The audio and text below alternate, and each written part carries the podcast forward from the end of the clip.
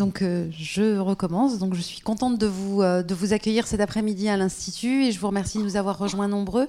Donc pour, un, pour une série de travaux que nous conduisons, de travaux séminaires que nous conduisons avec euh, l'école normale supérieure, ce dont je me réjouis euh, régulièrement et je salue euh, Emmanuelle Cunningham-Sabo, la directrice du département géographie, avec qui ces travaux sont conduits et les étudiants qui sont auprès d'elle et qui travaillent avec nous sur ces, sur ces sujets. Et donc nous sommes dans le cycle 2015-2016, que je ne me trompe pas, où nous traitons des fractures sociales et des fractures spatiales. Le premier séminaire qui a eu lieu euh, en décembre, en décembre portait sur l'école, un enjeu d'égalité territoriale. Et celui de cet après-midi qui nous rassemble porte sur le logement et ses politiques. Quelle régulation des inégalités? Et je vous informe d'ores et déjà que le troisième portera sur la question des populations migrantes et l'intégration des populations migrantes, notamment sur notre territoire, mais aussi plus largement.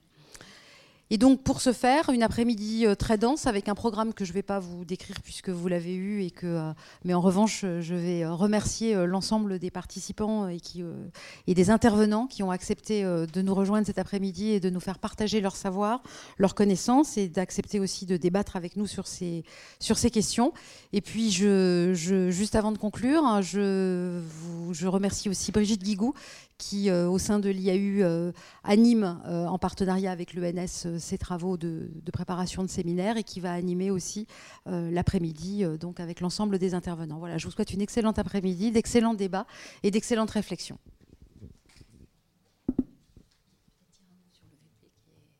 Ah, exactement, oui. Je... Alors je reviens pour excuser Monsieur euh, Geoffroy Didier, qui est le vice-président en charge du logement et du foncier à la région Île-de-France, qui nous avait euh, initialement euh, promis, sa, présence cet après-midi euh, et qui, au dernier moment ce matin, en raison d'un agenda très très chargé, nous a annoncé qu'il ne pouvait pas nous rejoindre cet après-midi et donc je vous prie de l'excuser. Et je m'excuse auprès de vous de ne pas avoir eu la, la présence d'esprit de le faire immédiatement dès le début de l'après-midi. Voilà.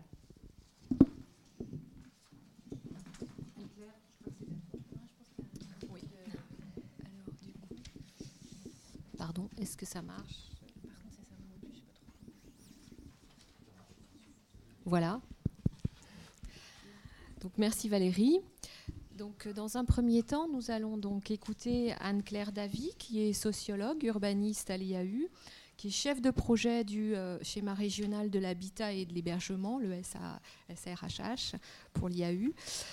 L'intitulé de sa présentation, Le logement condensateur d'inégalité, donc, euh, Anne-Claire, vous qualifiez le logement de condensateur d'inégalité. Vous allez nous expliquer pourquoi. Quelles sont aujourd'hui en Ile-de-France les conditions de logement des ménages modestes? Quelles sont pour eux les conséquences des évolutions et des tensions euh, du marché du logement? Ça marche pour moi aussi ou il faut que je fasse quelque chose? Vous m'entendez? Si je peux mettre plus près, c'est bon ah, Vous m'entendez? Parce qu'en plus, j'ai pas beaucoup de voix, donc il faut que ça marche. Voilà. Donc en effet, hein. attendez, je vais faire en sorte que ça marche, ce serait mieux. Voilà. Donc en effet, j'ai choisi d'intituler ma présentation euh, Le logement condensateur d'inégalité en Ile-de-France en m'interprétant euh, le mot de condensateur sous, deux axes. C'est à la fois révélateur d'inégalité et à la fois aggravateur d'inégalité. C'est-à-dire que c'est l'endroit, le logement, c'est un champ où euh, l'on peut lire les inégalités, où elles s'expriment et où elles peuvent trouver à, se cumuler avec des fragilités euh, sociales et économiques. Donc ma présentation prendra euh, trois axes. La question des inégalités de revenus et des conditions d'occupation, l'inégalité d'accès au logement des ménages modestes et le facteur précarisation que peut avoir en Ile-de-France le coût du logement pour ces ménages, et puis les inégalités de choix résidentiels et leur impact en matière de disparité territoriale dans la région. Donc le premier axe, c'est la question des inégalités de revenus et des inégalités de conditions d'occupation. Euh, avant d'entrer dans euh, la lecture de ces inégalités, rappelez d'abord qu'en Ile-de-France, malgré euh, l'idée qu'on se fait en permanence d'une notion de crise, les conditions de logement, globalement, s'améliorent la majorité euh, des, logements sont désormais confortables. L'inconfort a quasiment disparu. Il est passé de 22% des résidences principales en 1978 à moins de 1%. La surface disponible par personne a augmenté de 7 mètres carrés depuis 1978. Donc avant de parler euh, des éléments de tension, des parcs où se jouent ces tensions, il faut garder en tête qu'il y a un mouvement massif d'amélioration de la qualité du parc euh, qu'il faut, euh, voilà, qu'il faut garder en tête. En revanche, il est vrai que l'occupation du parc francilien tend à se resserrer, d'abord parce qu'il a longtemps augmenté assez lentement avec une construction dont vous avez largement entendu parler du côté ralenti et de la pénurie de la construction, même si les derniers chiffres sont plus favorables. Et donc le parc est de plus en plus intensément occupé avec une vacance qui a beaucoup reculé. La vacance, quand on la mesure, c'est un instant T et il est impératif, il est logique qu'il y ait toujours une part du parc qui soit vacant pour permettre les emménagements, les changements, les travaux. Il y a toujours une part du parc qui est vacant et on estime assez facilement que la part euh, minimale de vacances pour qu'un marché fonctionne, pour que la fluidité soit euh, là, est autour de 6% dans les, différentes études et donc on, on arrive en Ile-de-France à une part de vacances qui menace la fluidité du parc.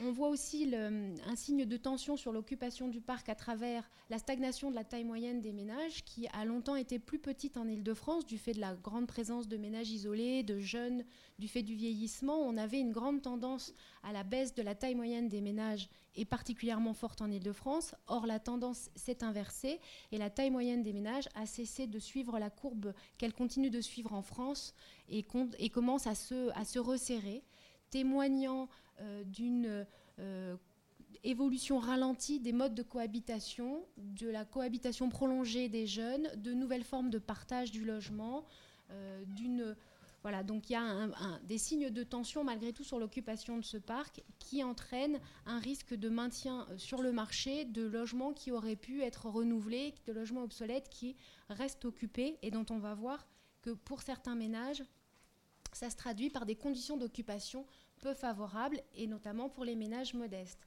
Donc j'ai choisi ici pour le, présenter de regarder un certain nombre de situations euh, au regard du revenu. Et on constate que les ménages modestes sont plus souvent en situation de surpeuplement. Donc le graphique en haut que je vous présente compare la part des familles en situation de surpeuplement modérés et accentués selon leur niveau de revenu. Et on voit bien que 43% des ménages, euh, les 20 parmi les 20% les plus pauvres, étaient en situation de surpeuplement modéré, c'est-à-dire avec une pièce manquante. 17% en situation de surpeuplement accentué, c'est-à-dire au-delà de, des faits, par exemple, d'avoir deux enfants dans une chambre alors que pour l'ensemble des familles, ces deux euh, proportions étaient de 27 et 6% Donc on voit bien qu'il y a une surreprésentation nette du surpeuplement pour les ménages modestes. Ils sont également plus souvent logés dans des logements inconfortables ou de mauvaise qualité. Donc là, je vais prendre des chiffres un peu plus anciens parce qu'on n'a pas eu le temps de réexploiter le NL 2013 sur ce sujet, mais on voit que 24% euh, de ménages sous le seuil de pauvreté occupaient un logement de mauvaise qualité ou sans confort en 2006, quand il n'était que 14,5% de l'ensemble des ménages. Et j'attire votre attention sur la situation des locataires du parc privé, sur lesquels je reviendrai à plusieurs moments de mon exposé. Il y avait 37% des locataires du parc privé qui occupaient un logement euh, de mauvaise qualité ou inconfortable. Par ailleurs, ils disposent également de moins d'espace par personne. Et ça, c'est le deuxième graphique où je compare la surface moyenne disponible par personne euh, selon le niveau de revenu dans l'ENL 1992 et celle de 2013. Et on voit bien là encore un gros différentiel de surface par personne, puisqu'en 2013, les 20% de familles les plus pauvres disposaient de 18 mètres carrés par personne, alors que les 20% de familles les plus riches disposaient de plus de 30 mètres carrés par personne. Euh, si on compare avec euh, l'ensemble des ménages, il y a également euh, les mêmes, les mêmes écarts. voilà. Sur l'ensemble des ménages, on est à 44 mètres carrés par personne pour les ménages les 20% les plus riches et à 22 mètres carrés par personne euh, les ménages les plus pauvres. Donc on voit bien l'importance de ces inégalités de confort et d'accès à l'espace. Et du coup, ce sont souvent les ménages modestes que l'on retrouve quand on examine les modes de, cohabitation contraints, ce qu'on appelle les ménages complexes, les, situations d'hébergement de deux familles. Donc c'est ce que je vous disais sur la tension sur certains modes de cohabitation qui concernent en particulier les ménages les plus modestes et on voit également euh, de nouveaux signes de tension et d'inégalité sur les enjeux de précarité énergétique, avec une part importante des ménages des premiers déciles de revenus qui appartiennent à ces situations de précarité énergétique, qui concernent 500, euh, plus de 500 000 logements selon les derniers chiffres de l'ENL 2013 en Ile-de-France. Et pour les plus fragiles, vous avez souvent entendu parler de, euh, de, l'approche de la Fondation Abbé Pierre qui essaye d'identifier les situations de mal logement. Donc on a reproduit pour le cadre du diagnostic du schéma régional de l'habitat et de l'hébergement l'estimation de la Fondation et on arrive à près de 950 000 ménages qui seraient mal logés. Donc dans ce terme de mal logement, euh, on rassemble des personnes sans domicile personnel, qui seraient 42 000, des personnes euh, dépendant des circuits de l'hébergement et de l'insertion, euh, résidant en chambre d'hôtel, résidant dans des habitations de fortune, et puis un énorme volant de personnes qui sont ou privées de confort ou vivant en surpeuplement accentué, ce dont je vous ai déjà parlé. Quand on cumule toutes ces situations, on arrive à près de 950 000 personnes. Et la Fondation Abbé Pierre a fait de multiples travaux pour travailler sur les conséquences de ces situations de mal logement. Et donc, je vous ai fait une liste un peu non exhaustive et un peu euh, sur les risques d'intoxication liés à l'habitat dégradé, aux pathologies spécifiques de l'habitat telles que le saturnisme, les maladies respiratoires et dermatologie. Il constate également une augmentation des risques d'échec scolaire des enfants, euh, des effets de repli sur soi qui viennent aggraver les difficultés d'insertion professionnelle et sociale une augmentation des taux de divorcialité. Enfin, tout ça pour aller au-delà des chiffres, rappeler un peu qualitativement de quoi on parle quand on parle de ces inégalités de conditions d'occupation. Deuxième axe, la question financière, la question des inégalités d'accès au logement et de précarisation euh, des ménages modestes. Donc la première chose, bon ça ce sont des éléments que vous avez tous en tête. Nous sommes dans une région où le coût du logement est historiquement élevé et a complètement euh, connu une évolution déconnectée de celle des revenus euh, des ménages avec des prix, alors on a pris le prix au mètre carré dans l'ancien, qui ont été multipliés par 3 entre 96 et 2014, quand les revenus ne l'ont été que par une fois et ne l'ont été que par 1,5.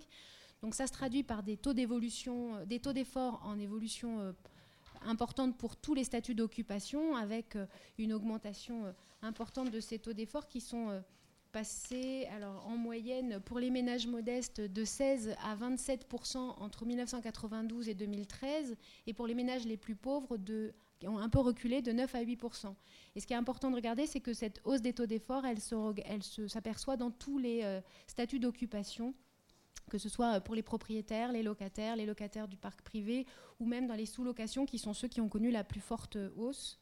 Ce sur quoi je vais revenir dans la diapo suivante où on regarde comment euh, les inégalités euh, face au coût du logement se creusent, avec des disparités de taux d'effort qui s'accentuent selon le niveau de revenu des ménages. Donc ce que, ce que je disais tout à l'heure, les ménages les plus pauvres ont vu leur taux d'effort passer de 16 à 27 et le parc sur lequel j'attire votre attention, euh, c'est celui des locataires du parc privé, qui est la courbe jaune dans le graphique euh, en haut, euh, qui montre l'évolution des taux d'effort des locataires du parc privé les plus pauvres, dont le taux d'effort est passé de 28% en 92 à près de 49% en 2013. Et c'est un, phénomène sur lequel je reviendrai, de spécialisation du parc locatif privé qui est assez frappant dans l'exploitation de la dernière ENL 2013. Et on constate que en plus de l'inégalité de, taux d'effort, il y a un effet euh, cumulé revenus et statut d'occupation avec des écarts de revenus qui s'élèvent nettement entre propriétaires et locataires. Et on voit une trajectoire divergente des revenus des locataires et des propriétaires, y compris dans le parc locatif privé. Quand on fait le rapport entre les niveaux de revenus des locataires, des propriétaires et des locataires du parc social en 1992, on voit une sorte d'homogénéité de revenus entre les propriétaires et les locataires du parc privé, avec un gros écart avec le revenu dans le parc social.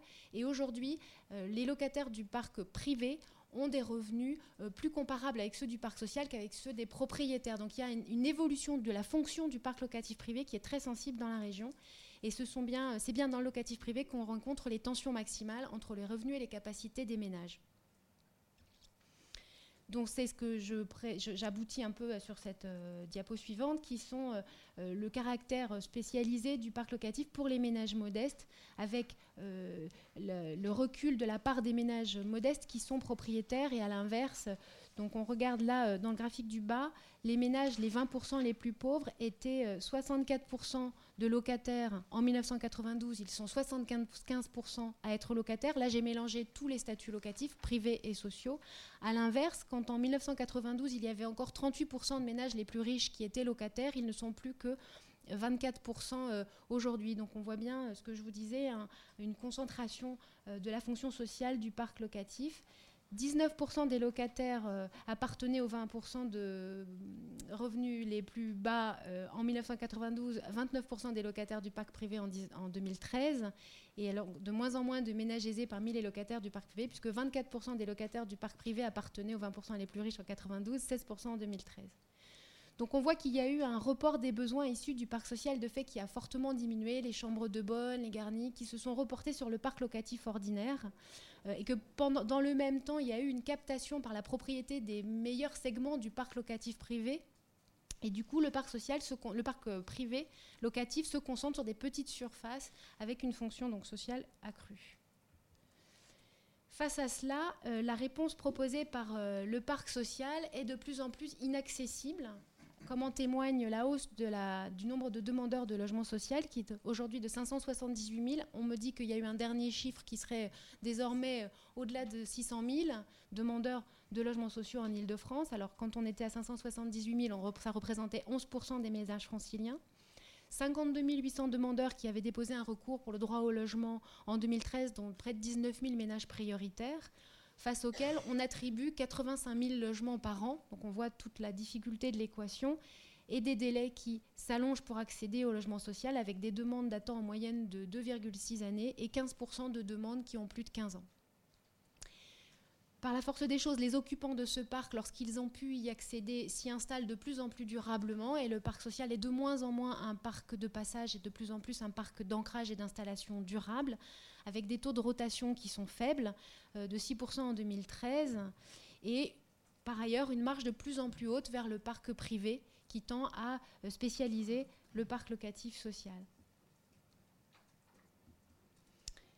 de la même manière où en parallèle l'accès à la propriété est de plus en plus difficile aussi et euh, fait l'objet de disparités de plus en plus fortes, des disparités sociales avec des, ménages à revenus modestes qui sont de moins souvent, euh, moins, souvent propriétaires que par le passé avec des écarts qui se creusent, euh, on voit aujourd'hui là le graphique, enfin les, bâtons bleus et les points rouges calculent le nombre d'années de revenus qu'il faut mobiliser pour l'acquisition de son logement. Donc on est passé en 92 de 3,5 années de revenus à 5,6 années de revenus en 2013.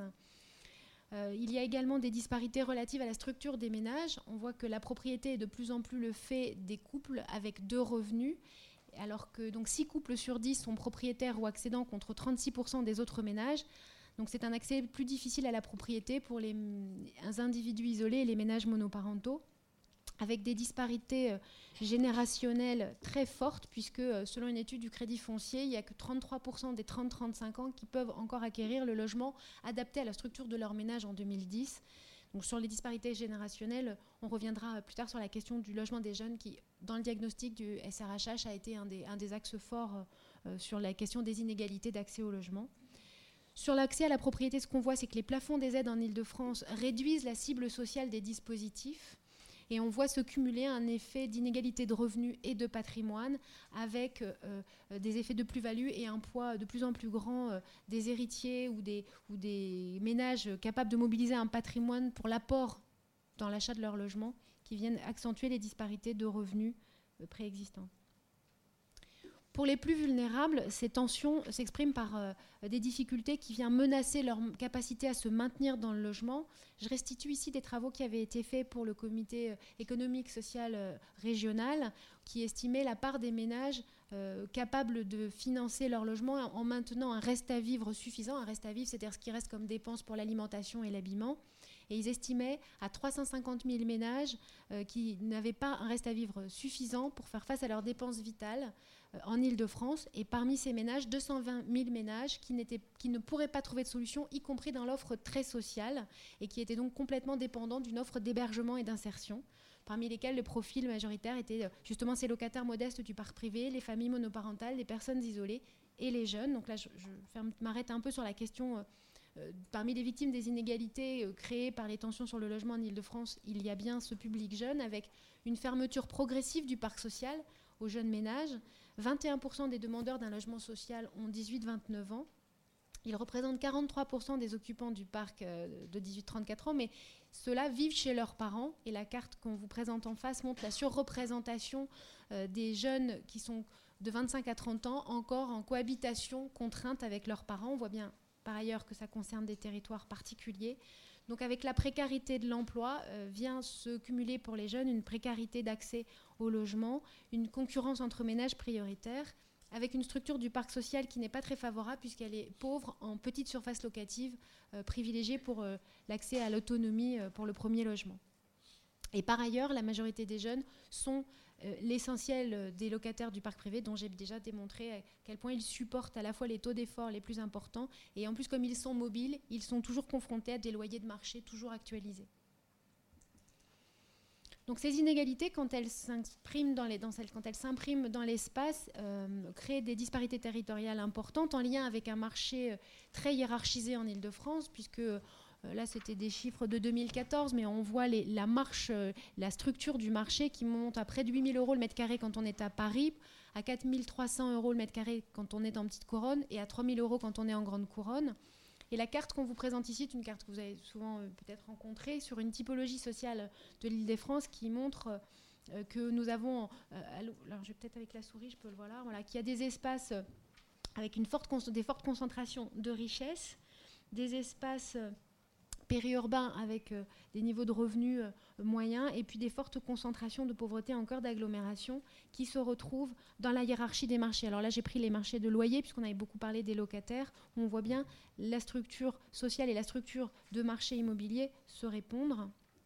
Ce que l'on euh, comprend aussi à la lecture des choix résidentiels des ménages, puisque 55 des nouveaux propriétaires s'installent en grande couronne avec des effets de, de desserrement et puis que la capacité des ménages parisiens à acquérir leur logement est, parmi les plus faibles, avec 27% de ménages parisiens capables d'acquérir leur logement.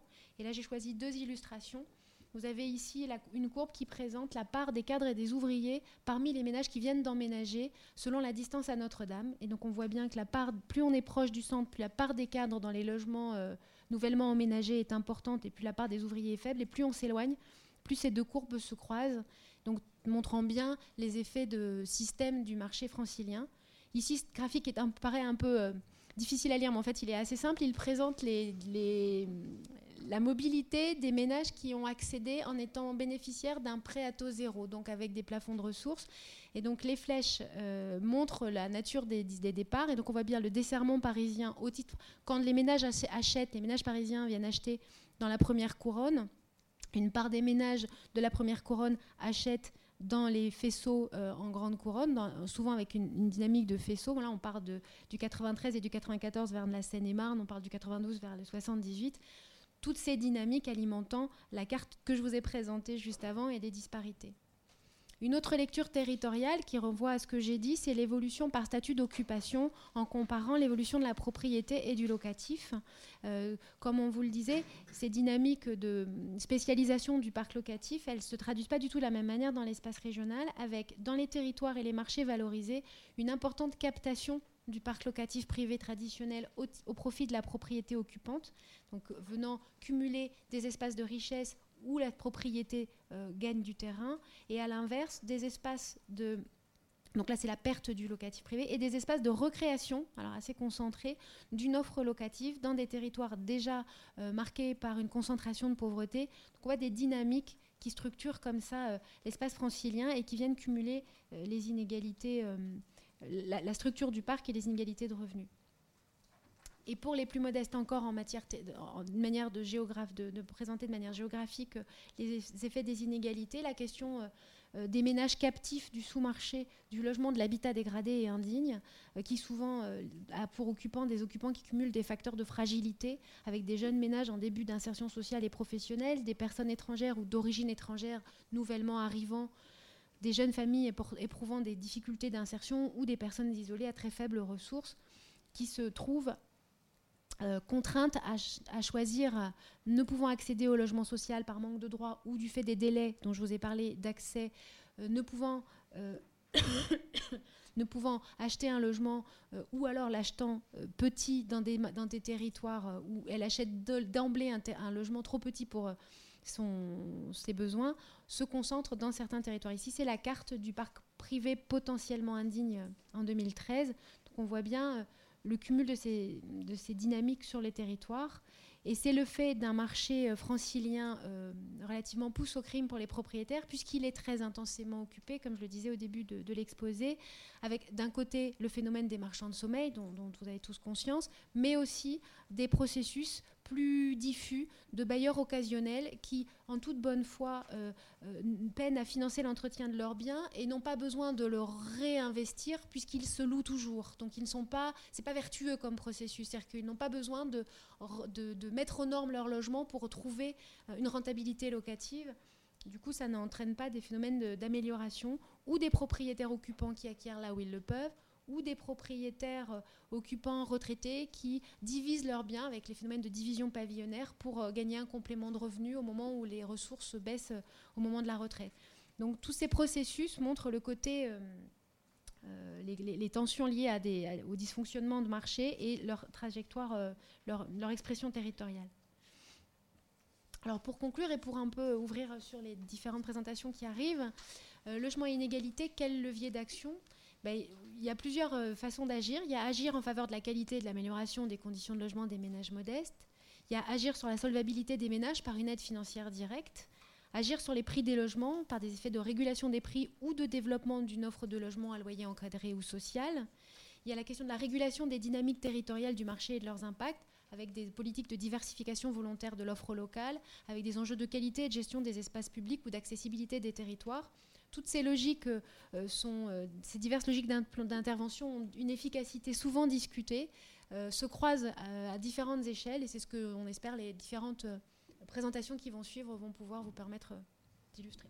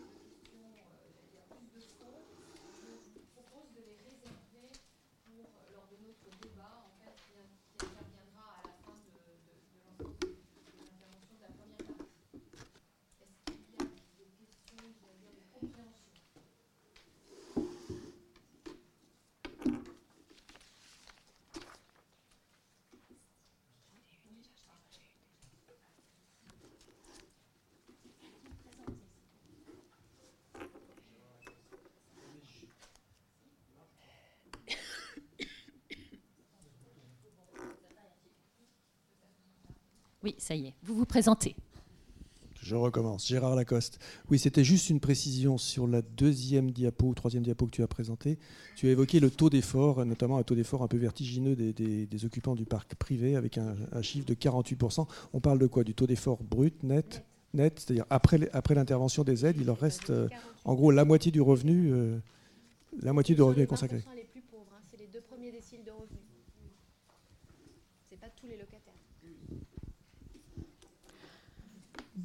S'il n'y a pas euh, d'autres interventions, je vous propose donc de cette fois-ci de passer à Gabriel Fac, qui est donc euh, économiste, maître de conférence à l'université de Paris 1 Sorbonne, chercheur à l'EEP, chercheur associé à l'EEP, donc à l'école d'économie de Paris. Euh, votre thèse, donc, qui a été faite sous la direction de Thomas Piketty, s'intitulait Formation des inégalités politiques du logement et ségrégation sociale.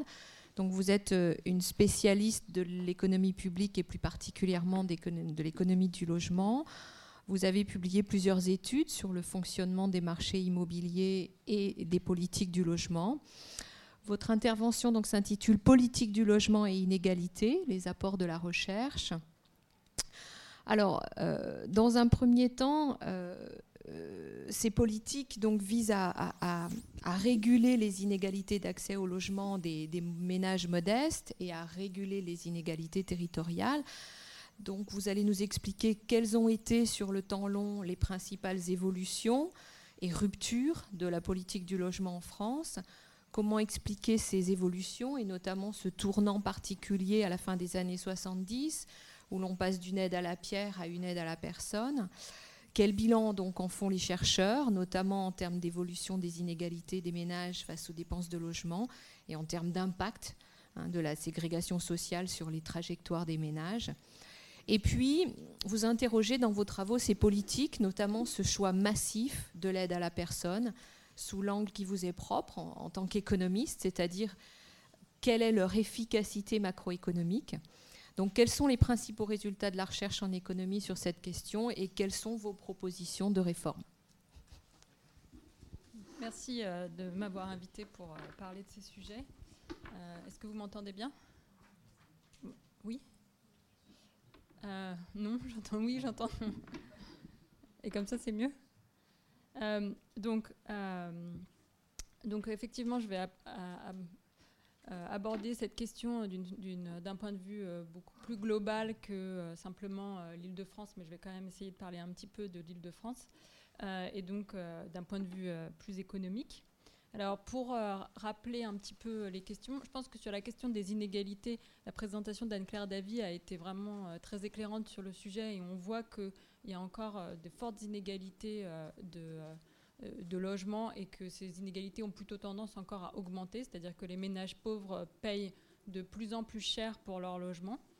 Euh, donc on peut évidemment se poser la question de l'efficacité du dispositif d'aide au logement en France. Alors pour commencer, je veux euh, faire un, petit euh, rappel de euh, quelle est euh, la politique du logement en France et quel est son poids. Donc euh, en 2014, euh, elle représentait toutes les aides de l'État euh, pour le secteur du logement représentaient 41 milliards d'euros, c'est-à-dire un peu moins de 2% du PIB. Et on peut classer euh, les aides en grandes catégories. Et donc, euh, j'ai choisi de les, classer en deux catégories. D'une part, les aides euh, qui sont versées aux consommateurs, c'est-à-dire qui sont directement versées aux ménages et qui visent à solvabiliser leurs demandes en couvrant une partie de leurs dépenses de logement. Et parmi ces aides, euh, le montant le plus important est le montant qui est euh, donné avec les aides personnelles au logement, qui représentait en 2014 17,7 milliards d'euros, soit à peu près 43% de la politique totale de- de- d'aide au logement euh, de l'État. Il y a d'autres avantages, par exemple des avantages fiscaux, je passe rapidement. Et donc, le- les autres types d'aides, c'est les aides aux producteurs, donc qui visent à, à agir non sur, pas, pas directement sur la demande, mais directement sur l'offre de logement, donc en, euh, aidant euh, les, producteurs de logement.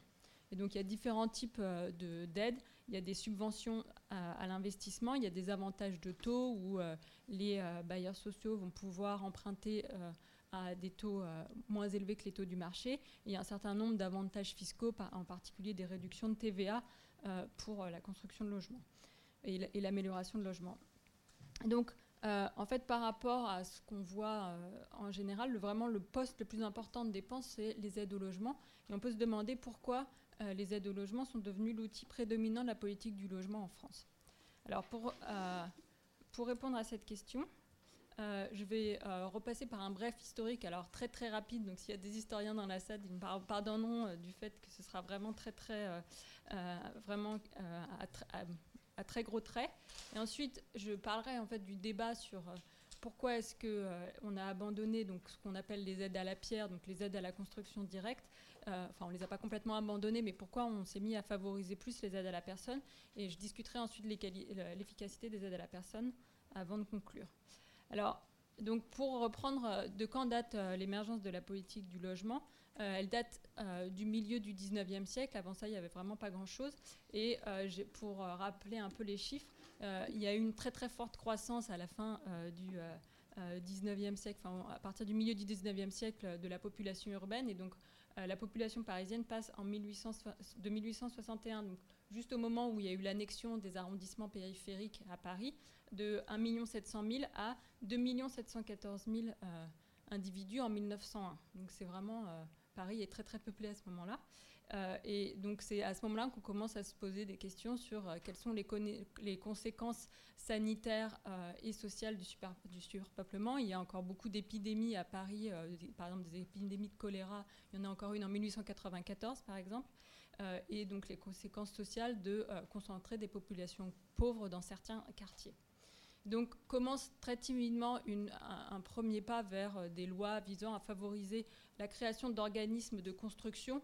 Donc à ce moment-là, c'est vraiment très timide parce que c'est vraiment pour favoriser euh, l'initiative privée et l'État ne prend pas directement part.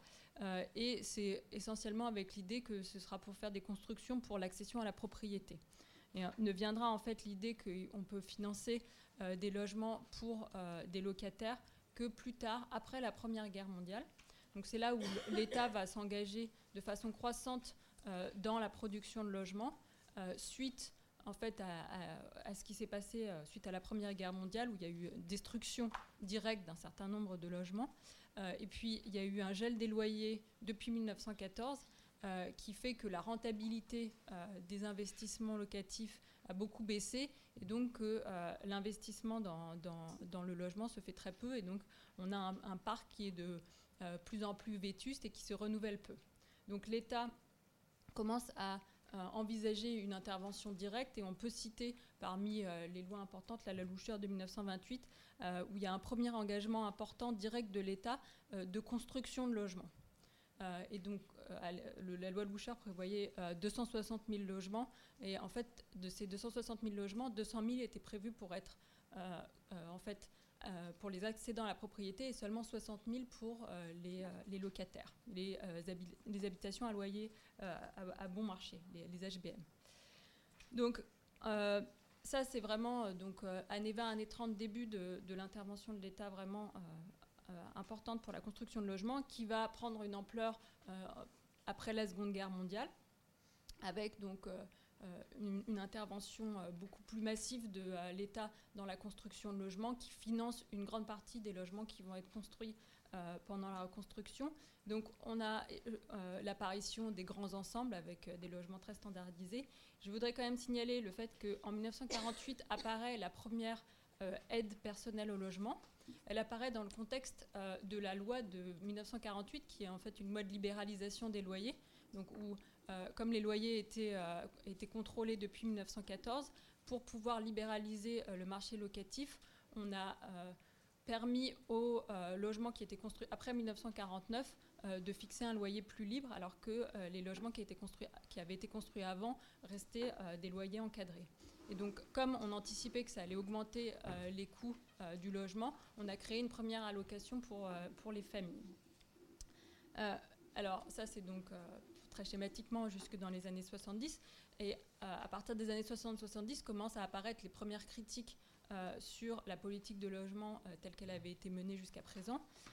donc on va revenir plus précisément sur les critiques et qui vont donner lieu à l'adoption en 1978 d'une loi qui va développer l'APL, l'aide personnalisée au logement, et qui va aussi favoriser euh, l'accession aidée à la propriété, donc avec l'idée de vraiment de passer euh, d'un système d'aide où on, incitait à la construction euh, directement via des bailleurs, de passer de ce système-là à un système où c'est les ménages qui sont directement aidés, soit pour se loger sur le marché locatif, soit pour, acheter pour accéder à la propriété. Et puis ensuite, avec dans les années 80-90 vont euh, s'affirmer tous les problèmes liés au fait que euh, les grands ensembles vont concentrer euh, la pauvreté et donc il va y avoir la politique de la ville et jusqu'à la loi SRU en 2000 que vous connaissez tous qui oblige un certain nombre de communes urbaines à avoir 20% et maintenant ça a même augmenté un pourcentage important de, de logements sociaux. donc voilà, c'est vraiment très schématique. Alors euh, la question ici euh, sur laquelle je vais revenir, c'est donc pourquoi est-ce qu'on est passé euh, d'un système d'aide à la pierre à un système d'aide à la personne? Quelles ont été les critiques qui ont été formulées à l'encontre des, des, aides à la pierre? Alors avant de parler des critiques, il faut parler quand même de l'effet positif que ça a eu et qu'on voit bien d'ailleurs dans les chiffres qu'a présenté Anne-Claire Davy. L'effort de construction de logements sociaux a permis euh, aux, ménages d'accéder à des logements de, meilleure qualité. Et donc, si on regarde en particulier actuellement euh, comment sont logés les locataires du parc social par rapport aux locataires du parc privé, euh, on voit qu'ils ont des meilleures conditions de logement. Et donc, il y a une étude de Corentin Trévien à l'INSEE qui montre que les ménages ont vraiment des, des meilleures conditions de logement. Ils sont dans des logements en particulier qui sont plus grands. En Ile-de-France, euh, d'environ 10 mètres carrés, ce qui est quand même considérable. Euh, et on peut chiffrer euh, l'avantage monétaire à habiter dans un logement HLM en comparant ben, combien ça coûterait d'habiter dans un logement du parc privé qui auraient des caractéristiques similaires. Et cet avantage est estimé donc, par la même étude à 261 euros pour l'ensemble de la France. Et pour l'île de France, c'est près de 400 euros. Donc c'est un avantage considérable des ménages par an. non, non, par mois, par mois, par mois. Oui, oui, par mois, excusez-moi.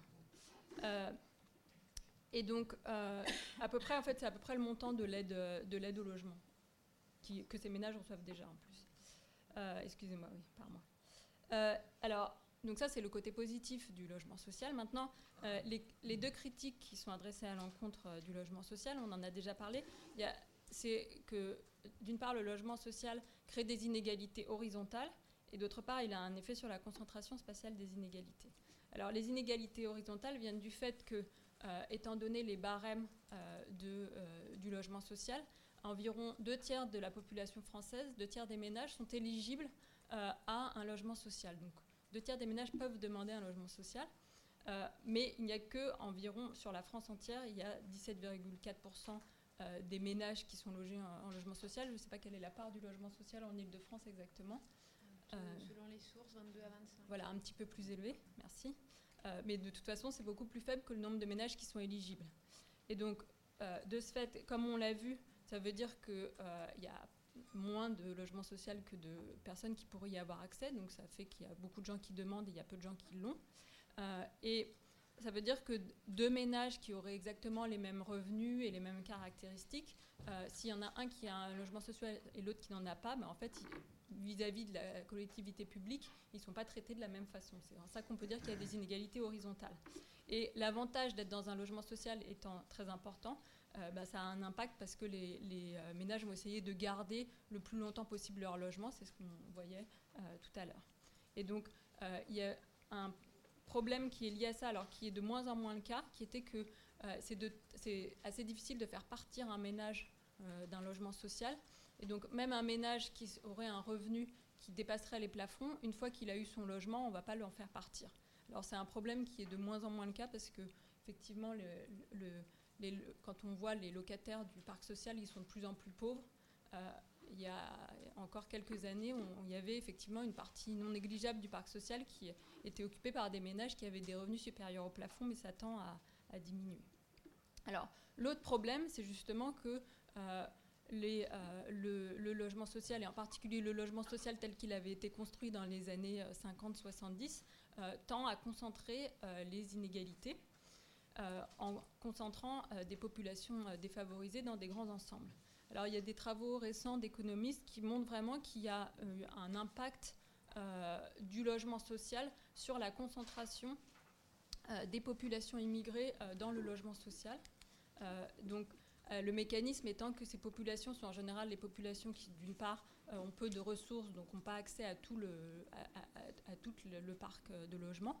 Et en plus, elles sont souvent discriminées sur le marché du logement. Et donc, le logement social va souvent devenir pour elles un des seuls recours pour avoir, pour avoir un logement. Et donc, il y a une étude de Benoît Schmutt sur les, les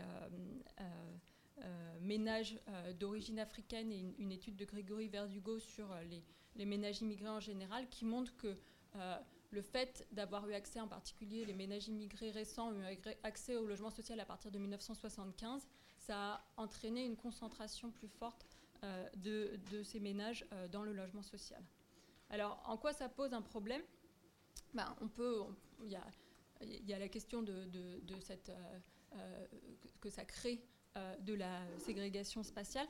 Euh, en quoi cette ségrégation spatiale est vraiment problématique? Alors, euh, d'un point de vue économique, on, met l'accent sur deux choses en particulier, euh, sur le fait que ça peut avoir un impact sur la probabilité de trouver un emploi et sur le fait que ça peut avoir un impact sur la réussite scolaire. Évidemment, ça peut avoir un impact sur beaucoup d'autres choses. Alors, sur la probabilité de trouver un emploi, je voudrais juste passer un petit peu de temps pour expliquer quels sont les mécanismes qui peuvent expliquer que une concentration spatiale une, ségrégation spatiale et conduisent euh, les ménages qui sont dans certains quartiers défavorisés à avoir plus de mal à trouver un emploi. Alors il y a différentes explications. Il y en a une première qui est ce qu'on appelle le spatial, spatial mismatch, qui, qui, est lié au fait que les, les grands ensembles pourraient être mal connectés aux endroits où se trouvent des emplois. Alors, il y a effectivement un certain nombre d'études là-dessus. je pense qu'en Ile-de-France, ce n'est pas forcément le problème principal. Et donc, il y a deux autres raisons qui sont, d'une part, que une partie des emplois se trouvent par réseau, et euh, si les gens ont des réseaux qui sont liés euh, au réseau de leur quartier et qu'ils interagissent socialement avec d'autres personnes défavorisées qui n'ont pas d'emploi, ben, ils vont avoir moins d'opportunités de trouver un emploi. Et puis, il y a de la discrimination sur la base du lieu d'habitation. Et il y a des études euh, économiques qui ont montré, que, en, faisant des testings de CV, qui ont montré que habiter à Sarcelles, ça a un impact négatif sur la probabilité d'être, de, de, décrocher une interview euh, auprès d'un employeur. Euh, et donc, euh, ça, le fait d'habiter dans un endroit particulier où on, qui concentre des, des, difficultés a un impact négatif sur la probabilité de trouver un emploi. Et puis, on peut parler aussi de la réussite à l'école et en, particulier de la question des effets de, des effets de c'est-à-dire que être dans une classe où on, concentre des enfants qui ont plus de difficultés d'apprentissage, ça rend plus difficile l'apprentissage de tous les élèves. Euh, donc, euh, voilà, alors euh, je cite que ces deux choses-là, mais évidemment, on peut penser à d'autres choses. donc voilà, donc c'est vraiment la, la, le fait que, enfin, je, cite un peu des études parce que évidemment c'est une question. Enfin, quand on dit voilà, il y a un problème de, ségrégation, on montre, il y a des études économiques qui montrent qu'effectivement ça a un, effet assez négatif. Alors, donc c'est vraiment cette critique-là qui a été portée à l'encontre des aides à la pierre, qui a conduit euh, à l'adoption euh, d'un programme plus ambitieux d'aide à la personne. Euh, parce que les aides à la personne ne sont pas attachées à un logement, mais elles sont attachées à un ménage. Et donc, ça veut dire qu'un ménage ne va pas perdre son aide s'il déménage, il va continuer à la garder. Et du coup, on ne va pas inciter le ménage à se localiser dans un endroit particulier, a priori. Il faut bien qu'il trouve un endroit où il peut se loger euh, en fonction euh, de son taux d'effort, mais disons que ne va pas euh, avoir cet impact sur le fait qu'on va concentrer nécessairement des, individus qui auraient droit à l'aide dans certains quartiers. Donc c'est ça l'intérêt l'intérêt des, aides au logement. Et donc elles permettent un ciblage beaucoup plus précis des aides sur les ménages les plus modestes. Donc on peut calculer ici quelle est la proportion d'allocataires d'aide au logement euh, en fonction euh, du décile de revenus. Donc le décile 1, c'est les 10% des ménages euh, qui ont le revenu le plus faible par unité de consommation. Donc on voit qu'il y a plus de 70% de ces ménages qui bénéficient d'une aide au logement et ça décroît très rapidement avec les niveaux de revenus des ménages. Les ménages les plus riches, il n'y en, en, a quasiment aucun qui reçoit une aide au logement. Donc comme ça dépend directement des ressources du ménage qui sont réactualisées chaque année, euh, on peut vraiment cibler bien les ménages, euh, les, euh, plus, ceux, qui ont, ceux qui en ont le plus besoin. Alors, le barème tient également compte des variations spatiales du coût de la vie. Donc, c'est la seule carte que je montre dans cette présentation. donc, les, les, barèmes sont plus généreux à Paris et dans les grandes villes que dans le reste de la France. Donc voilà, donc la zone rouge étant le barème le plus généreux. Alors, euh, pour entrer un petit peu plus euh, dans l'analyse des aides au logement, est-ce que donc la question est-ce que ces aides au logement euh, ont été efficaces et ont permis aux, ménages de se loger mieux que la politique antérieure? Alors, je, vais juste un tout petit peu détailler sont, comment fonctionnent les aides au logement très rapidement. Donc, il y a, en fait, il y a trois types d'allocations logement, mais leur barème a été fusionné en 2001. Et donc, c'est une formule de calcul qui est identique pour le parc privé et pour le parc social. Euh, qui dépend du type de logement, c'est-à-dire qu'il y a des logements foyers par exemple, et puis il y a aussi de l'aide pour l'accession à la propriété, mais ici je vais me concentrer sur l'aide qui est versée pour euh, les ménages locataires dans le secteur libre ou dans le secteur social. Donc la formule des aides, elle dépend essentiellement de la... Elle est assez complexe, elle dépend de la composition du ménage, elle dépend de ses ressources. Euh, plus les ressources sont élevées, plus le montant de l'aide est faible. Elle dépend du loyer, je vais revenir là-dessus tout de suite. Et donc, comme on le disait, elle dépend de la zone géographique, euh, euh, les, zones étant les, zones euh, dans les zones les plus tendues, il y a un, calcul qui est plus généreux. Alors, c'est intéressant de regarder plus précisément quelle est la, relation entre le montant de l'aide et le loyer. Alors pour ça, on a fait des cas types. Alors tous ces, tous ces graphiques sont issus d'un travail que j'ai fait à l'Institut des politiques publiques euh, avec un certain nombre de, de co-auteurs, dont Antoine Bozio et Julien Grenet, euh, quand on a analysé en fait euh, les aides personnelles au logement. Donc ici, que représente ce graphique? On voit comment l'aide au logement évolue en fonction du niveau du loyer. Donc pour, je crois que c'est pour les individus qui habiteraient en zone 1. et alors, donc on a mis différents, comme ça dépend, comme l'aide le, dépend du, revenu et l'aide dépend euh, de la composition sociale de la famille, on a fait différents cas types, des parents isolés euh, sans revenus ou avec un salaire imposable de 10 000 euros, et puis des célibataires sans revenus avec un salaire imposable de 10 000 euros. Donc on voit que les familles monoparentales ont un niveau de, ressources qui est plus élevé. Et en fait, la manière dont euh, le loyer est pris en compte, il est pris en compte dans la limite d'un plafond. Donc quand le loyer dépasse ce plafond, euh, l'aide ne va plus augmenter. En revanche, tant que le loyer est inférieur au plafond, euh, tant que le loyer augmente, ça va faire augmenter l'aide. Donc c'est pour ça qu'on voit qu'il y a une pente, et puis après ça devient plat. Et alors, ce qui est intéressant, c'est de calculer euh, quand le loyer augmente d'un euro, de combien l'aide augmente-t-elle? Mais En fait, quand on fait le calcul, on voit que quand le loyer augmente d'un euro, l'aide augmente d'un euro. Donc ça veut dire que, a priori, on peut se dire c'est bien, ça veut dire qu'on va couvrir euh, bien les besoins supplémentaires en logement des ménages. Malheureusement, d'un point de vue économique, ça va avoir un impact inflationniste important, comme on va le voir. D'accord? Et donc, euh, donc ça, c'est dans la partie où le loyer est inférieur au loyer plafond. Et quand le loyer devient supérieur au loyer plafond, ben, l'aide, ça devient comme un montant fixe qui finalement ne dépend, plus, du loyer. Et donc, on voit par exemple que pour un parent isolé sans revenu d'activité, ben, au-delà du loyer plafond, l'aide sera un peu plus élevée qu'environ 360 euros par mois.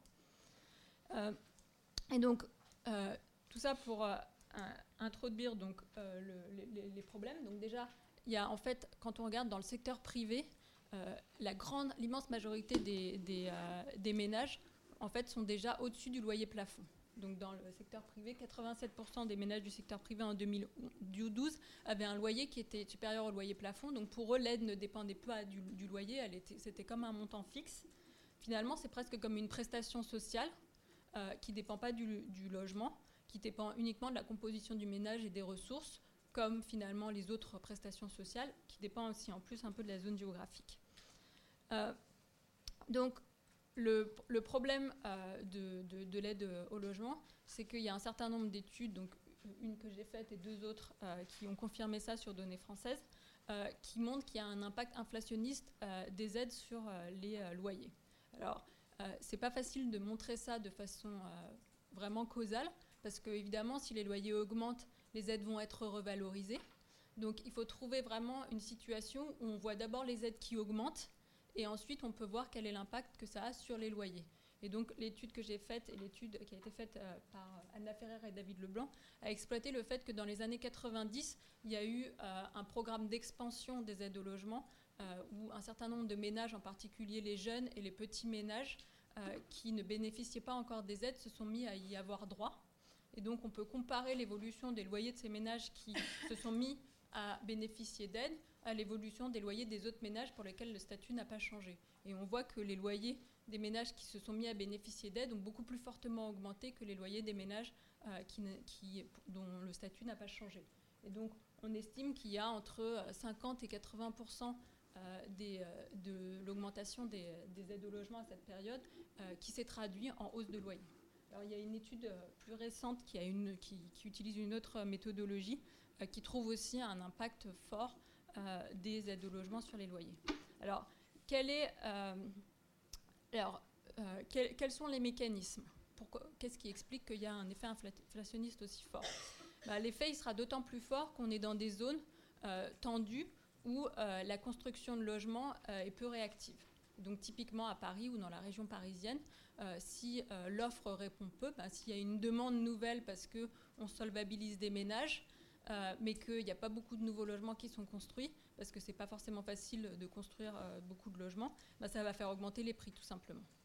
Et donc l'effet sera d'autant plus fort que les ménages n'avaient pas atteint le, le, plafond de loyer, puisque en fait, pour eux, leur, leur, si on augmente leur loyer de 1 euro, eh ben, ça va être un dollar entre guillemets pour eux, puisque l'aide va augmenter de 1 euro. mais même pour les, ménages qui sont déjà au loyer plafond, on peut imaginer que toute revalorisation des aides va se traduire en hausse de loyer. Et c'est d'autant plus le cas qu'une euh, grande partie des, euh, ménages euh, sont en tiers payant.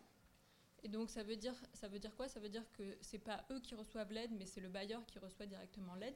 Donc le bailleur observe directement quel est le montant d'aide qui est versé au ménage. Et donc s'il voit qu'il y a une augmentation de l'aide, il peut facilement décider d'augmenter le loyer. Et pour le ménage, ça ne se verra pas, enfin ce sera un peu indolore.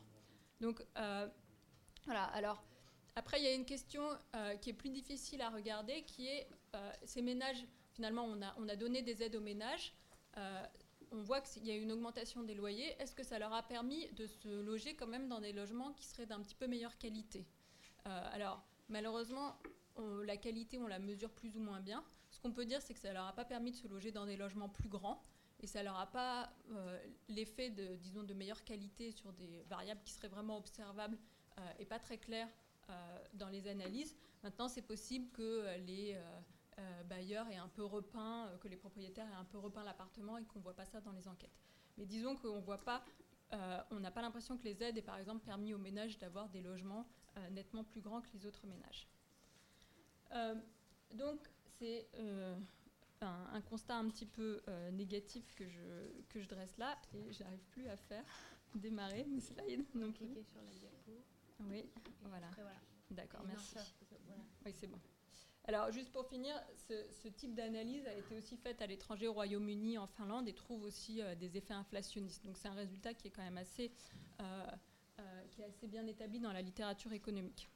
Alors, il y a un autre problème avec les aides au logement qui est souvent moins mis en avant, mais qui a quand même été montré, et qui est important de souligner, c'est que donc l'aide au logement, c'est une aide pour aider les ménages les plus pauvres, donc à se loger, mais plus généralement pour réduire les inégalités. Et donc ça vient interagir avec les autres types d'aides qui existent, euh, les autres minima sociaux, et en particulier le revenu de solidarité active. Or, en fait, euh, la manière dont euh, les deux types d'aides, donc l'aide au logement et le revenu de solidarité active, sont calculés et définis, sont très différentes.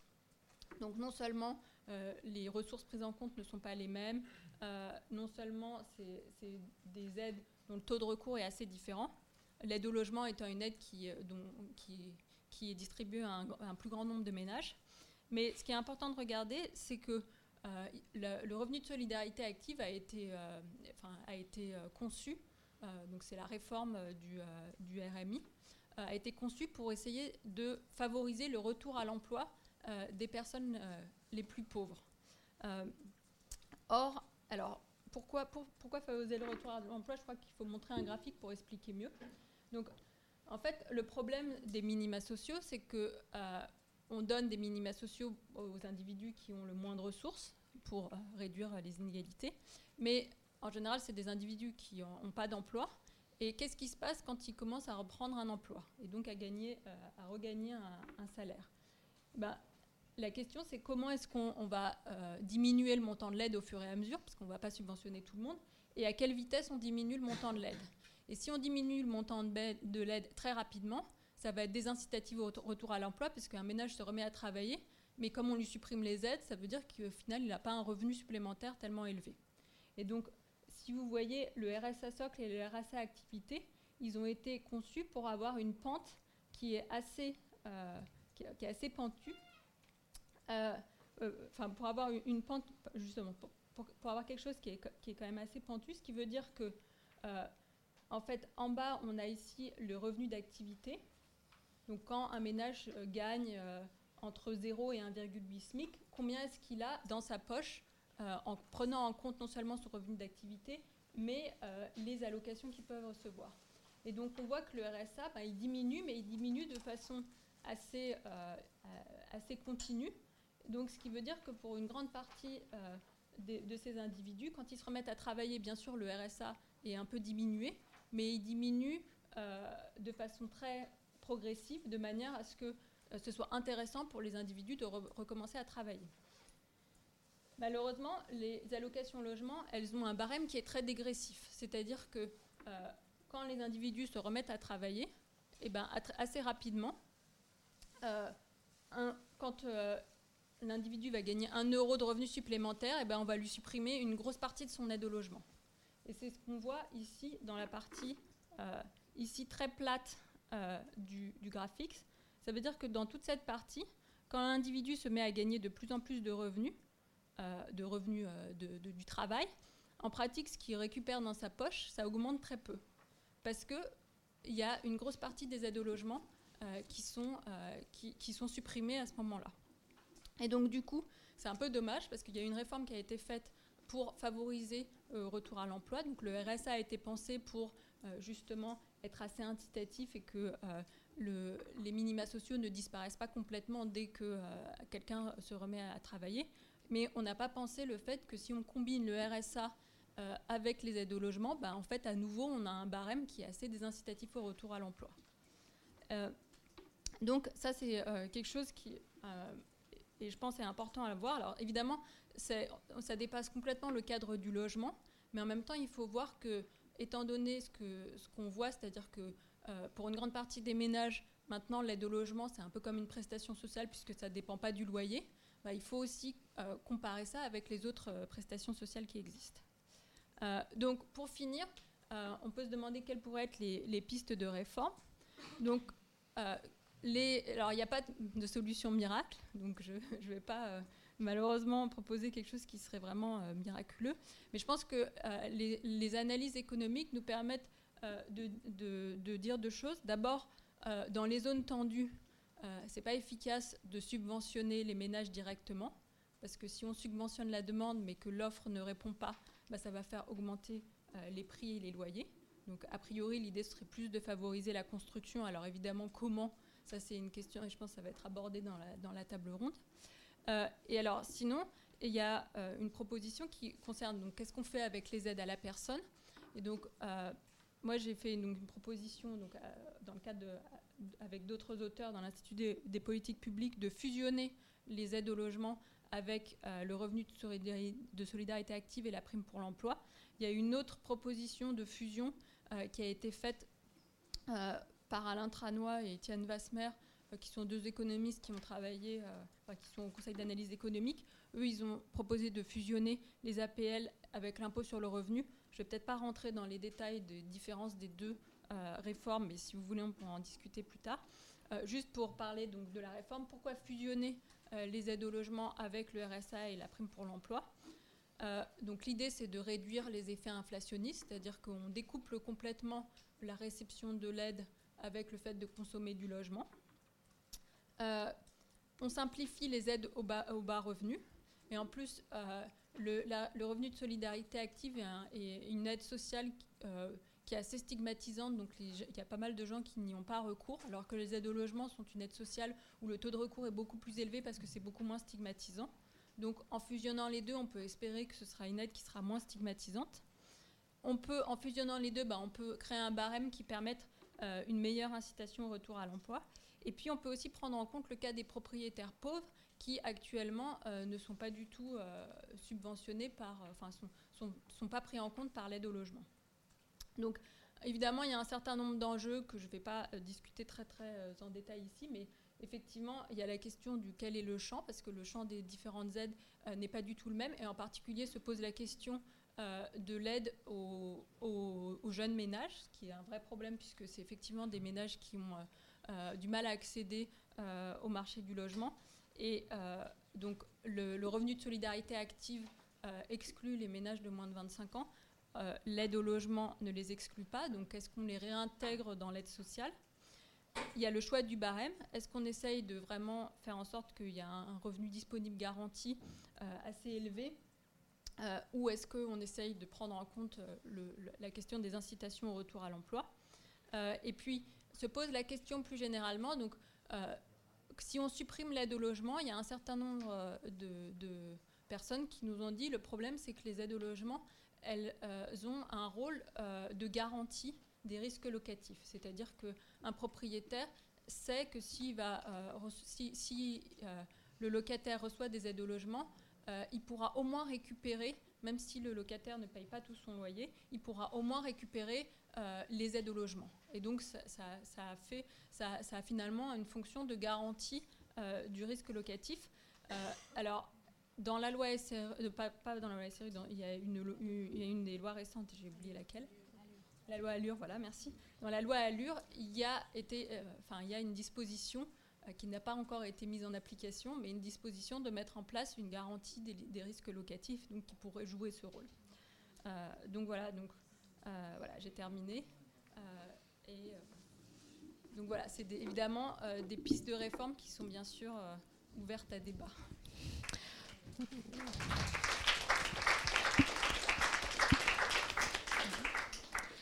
Merci Gabriel Fac. Donc je vous propose de également, si vous avez des questions précises, pointues, avant de, dire, de poursuivre dans le débat après euh, Christophe Noyer.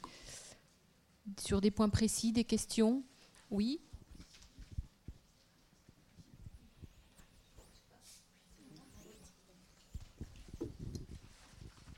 Oui, je suis Hélène Joannet, donc je, suis, je travaille à l'IAU sur les questions d'habitat. Je voulais juste savoir si dans vos travaux, quand vous insistez sur les effets inflationnistes des aides au logement, est-ce que malgré tout vous ne tempérez pas beaucoup par, je serais, par, par zone géographique, comme vous l'avez dit un peu? Disons que c'est plus vrai dans les zones tendues, pour un certain type de logement, de public pour les jeunes, notamment les étudiants Ou est-ce que vous maintenez un peu ce discours de façon assez universelle, on va dire Sur bah, l'effet inflationniste, voilà et notamment en parc privé, est-ce que votre discours ne vaut pas, j'imagine, pour les aides au logement dans le parc social? Où voilà, les loyers sont encadrés, on raisonne différemment. Alors, oui. Et oui. D'accord. Et juste pour savoir si dans vos travaux, là, vous insistez donc sur euh, l'impact des aides sur la politique des propriétaires bailleurs, mais est-ce que vous, dans vos travaux, vous vous étudiez un peu le pendant, c'est-à-dire l'effet solvabilisateur des aides, euh, l'effet positif sur le taux d'effort des locataires, euh, voilà.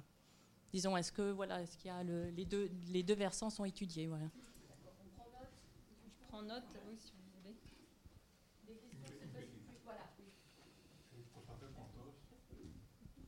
Et pourquoi vous avez oublié les, les villes nouvelles? À citer les villes nouvelles? Pour quelle raison Est-ce qu'il y a une raison ou le hasard? Euh, non, c'est juste que j'ai fait quelque chose de très très grossier, donc effectivement, je n'ai pas parlé des villes nouvelles, mais c'est tout. Bien. Je, vous propose donc euh, de continuer avec Christophe Noyer, qui va s'installer, et Gabriel euh, venir à mes côtés. voilà. Donc Christophe Noyer, qui est géographe, consultant et gérant de euh, Confère euh, Géographie, Confère Géo. Je ne sais pas comment ça se prononce. Euh, oui, voilà, c'est ça, Confère Géo. Donc vous assurez depuis plusieurs années la préparation et l'animation des conférences communales du logement de ville d'Île-de-France. Vous avez réalisé plusieurs études sur le peuplement du parc social, des évaluations locales ou nationales du PNRU, des points d'étape avec Sarcelles, l'agglomération euh, crayoise, Montpellier, Béziers, euh, lyonnaise, Alençon, etc. Pour le, pour le CES de l'ANRU, vous avez aussi participé aux études menées sur le thème de la diversification et des dynamiques sociales, et notamment l'étude qui s'appelle Politique de peuplement et logement, premiers effets de la rénovation urbaine, ou encore euh, La rénovation urbaine pour qui? Contribution à l'analyse des mobilités résidentielles. Et puis vous avez également contribué à un, ouvrage donc, qui date de 2012 sous la direction de Jacques Doncelot, euh, avec le titre À quoi sert la rénovation urbaine? Donc votre euh, présentation s'intitule Politique du logement et inégalité, les impacts territoriaux en Île-de-France.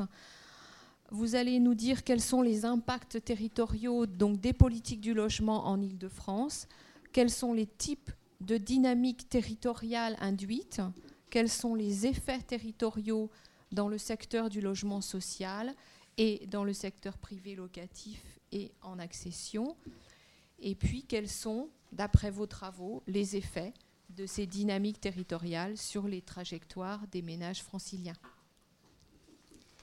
Merci, je vous remercie de m'accueillir. Donc, effectivement, peut-être donner une, dimension, disons, euh, territoriale à, quelques éléments qui ont été euh, évoqués jusque-là. Ça marche pas? Oui, c'est bon. Euh, aussi bien par, Anne-Claire sur, les questions de, conditions d'habitat que par Gabriel Fac ensuite sur, les questions de, de coût du logement. Alors, rappelez, là c'est bon? Ok. Euh, euh, rappeler peut-être quelques éléments, mais on, verra d'ailleurs euh, les interventions le, montrent bien. La question des inégalités par rapport au logement, elle se pose de manière différente et ça a des échos en termes de politiques publiques qui sont aussi différents. L'inégalité dans l'accès ou dans le maintien au logement, tu, l'as évoqué tout à l'heure. les conditions d'habitat, on a parlé surpeuplement, parc insalubre, etc. Et puis l'environnement dans lequel ce logement se situe et ça réfère là aux, politiques de déségrégation. Donc je ne vais pas reprendre l'ensemble des éléments de dynamique territoriale, mais donner euh, quelques, quelques repères. Alors, euh, rappel rapide, euh, en Ile-de-France, c'est un peu atypique en France, mais on a 52% des, ménages pauvres qui sont logés dans le parc privé. à peu près moitié-moitié, quoi, on va dire. Euh, donc c'est une spécificité francilienne, puisque dans les autres régions, la part des ménages pauvres logés dans le parc privé est beaucoup plus importante. Ce qui veut dire, à contrario, qu'ici, plus qu'ailleurs, le parc social a déjà euh, acquis, on va dire, une, fonction euh, très, très sociale. Ceci dit, c'est un peu l'autre versant et c'est la conséquence. comme ce parc social, est fortement mobilisé pour l'accueil des ménages à, faibles ressources et que par ailleurs, il ne représente qu'un quart euh, de l'offre de logement, ben, on a une concentration de ménages pauvres à l'intérieur euh, de ce parc social. On est à peu près à 30% des logements sociaux occupés par euh, un ménage à faible ressources, 20% pour les locataires du parc privé, avec la dynamique très importante qu'Anne-Claire Davy soulignait tout à l'heure de, ce changement progressif du, parc locatif privé qui se retrouve à porter une fonction sociale plus, forte. Alors, rappel de. Alors, un peu rappel général, mais qui, est toujours intéressant considérant l'île de France. Euh, beaucoup de problèmes euh, liés à la tension du marché, dont une partie se résout en dehors. Euh, ce qui se passe en Ile-de-France, c'est qu'une partie des problèmes qui ne peuvent pas être gérés en Ile-de-France, notamment la pénurie de logements et plus particulièrement la pénurie de logements pour des ménages à ressources moyennes ou faibles, va trouver une résolution en dehors de l'Île-de-France. Donc on a à gauche ici, vous la connaissez, je crois que d'ailleurs que Anne-Claire l'a projetée aussi tout à l'heure, euh, en tous les cas, euh, quelque chose d'équivalent, parce que c'était sur une typologie sociale, là c'est le revenu, mais enfin bon, c'est à peu près la même euh, géographie. On connaît ça, le cadran nord, enfin bon, la Seine-Saint-Denis, boucle, boucle, nord des Hauts-de-Seine, où on a une concentration de ménages pauvres, quelques secteurs le long de la Seine sur le Val-de-Marne, et puis des communes un peu périphériques. Euh, l'autre carte, elle est à une échelle plus vaste. Vous ne voyez pas bien sans doute euh, les, limites euh, régionales. Voilà. Et on voit tout ce secteur rouge, là, qui est un secteur de ménage à faibles ressources. ou en tous les cas où les revenus médians sont, plus faibles et qui sont des secteurs de desserrement de, de, la dynamique sociale francilienne. Tout ça pour rappeler que euh, tous les problèmes qui surviennent euh, en Ile-de-France en tension du marché doivent trouver une résolution. Et comme cette résolution est quantitativement impossible en Ile-de-France, eh ben, elle se résout pour partie en dehors euh, de la région. Selon deux processus, le premier, c'est une accession modeste à la propriété dans des secteurs où les prix sont plus accessibles et donc permettent, non pas à des ménages pauvres, hein, parce que les ménages pauvres ont rarement la capacité financière d'accéder à la propriété, mais disons des petits revenus, et notamment, pour faire écho à ce que euh, rappelait Gabriel Fac tout à l'heure, ces ménages qui sont au seuil d'exclusion des aides et qui ont donc un, peu de ressources liées aux activités, qui vont accéder à la propriété, mais de plus en plus un phénomène qui se répercute sur le parc social dans ces secteurs, avec un nombre important de demandeurs qui sont originaires d'Île-de-France et qui demandent à accéder au parc social dans ces, euh, dans secteurs. Deuxième euh, petite euh, remarque, là, là aussi territoriale. La répartition du parc social, c'est un peu enfoncer une porte ouverte, mais la répartition du parc social en Ile-de-France n'est pas homogène, loin s'en faut. Euh, bon, la loi SRU est censée euh, aller dans le sens d'un rééquilibrage, mais vous le voyez sur la carte à gauche, on a en fait la même carte que tout à l'heure, et finalement, pour bien des aspects, on reprojette la même carte. là, c'est plus la carte des pauvres, c'est la carte du parc social, mais on voit que il y a évidemment une corrélation très importante. On a quand même une quarantaine de communes seulement euh, en Ile-de-France qui concentrent l'essentiel de l'offre de logements sociaux. Donc une concentration très forte dans un principe qui a été redonné tout à l'heure, mais qu'il est important de rappeler. Si cette offre elle a été à ce point concentrée, c'est parce qu'elle était initialement censée être mixte socialement. C'est bien ça qui a euh, voilà, c'était pas un coup de folie dans les années 70 de se dire on va mettre tous les pauvres au même endroit. C'était l'idée qu'on allait produire une offre de logement diversifiée d'occupation. il se trouve que depuis ça a un peu changé, mais donc ce modèle euh, territorial de la construction du parc social, il doit être aussi regardé euh, au regard de cette évolution. Et puis deuxième carte à côté, c'est celle de la fragilité dans le parc social, donc on va dire l'intensité de la pauvreté à l'intérieur du parc social. Et on voit qu'il y a une très forte corrélation entre le taux de logements sociaux et le taux de pauvres dans les logements sociaux. Qu'est-ce qu'on peut dire de là? Ben, Cet effet il est c'est-à-dire que la fonction du parc social n'est pas exactement la même dans tous les territoires et que cette fonction est variable en fonction du taux de logements sociaux. Autrement dit, dans une commune où il y a peu de logements sociaux, le parc social a une vocation, disons, universelle, généraliste, enfin, qui reste assez ouverte à un ensemble de populations vastes. Au contraire, quand ce parc social est situé dans un territoire à forte concentration de logements sociaux, on a également une forte concentration de ménages pauvres dans le parc social. Alors, je ne vais pas trop m'étendre sur ce sujet-là, encore qu'il soit relativement central euh, concernant cette, euh, cette idée, mais ça, fait tout à fait écho à ce que Gabriel Fac disait tout à l'heure. Euh, on a à l'intérieur du parc social une disparité, alors on l'a vu, de répartition, qui correspond à des époques de construction, mais on a surtout une disparité en termes de loyer à l'intérieur du parc social. Et on a donc, alors là c'est la carte des euh, loyers au mètre carré, donc euh, en rouge les secteurs où le, loyer est le plus faible, donc on retrouve notre cadre nord, là, Seine-Saint-Denis, enfin les grands ensembles, en gros, euh, la construction des années 70.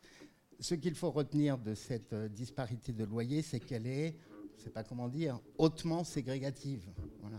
C'est-à-dire que lorsque je dois concrètement attribuer un logement, j'ai un logement qui se libère, ou que ce soit dans la région, tout le monde pratique de la même manière, je regarde le loyer, et en fonction de ce niveau de loyer, je présélectionne les ménages qui vont pouvoir rentrer, sachant que si je suis au-dessus des plafonds, ce que vous évoquiez tout à l'heure, pour un ménage modeste, ça n'est pas possible de lui attribuer un logement parce qu'il a mécaniquement un reste à charge à payer cet effet, il est très hautement ségrégatif en interne au parc social. C'est-à-dire que s'il n'y a pas d'autres actions particulières, on a pu en mettre en, œuvre dans le cadre du relogement de l'ANRU, par exemple, en baissant en fonction des ménages un certain nombre de loyers.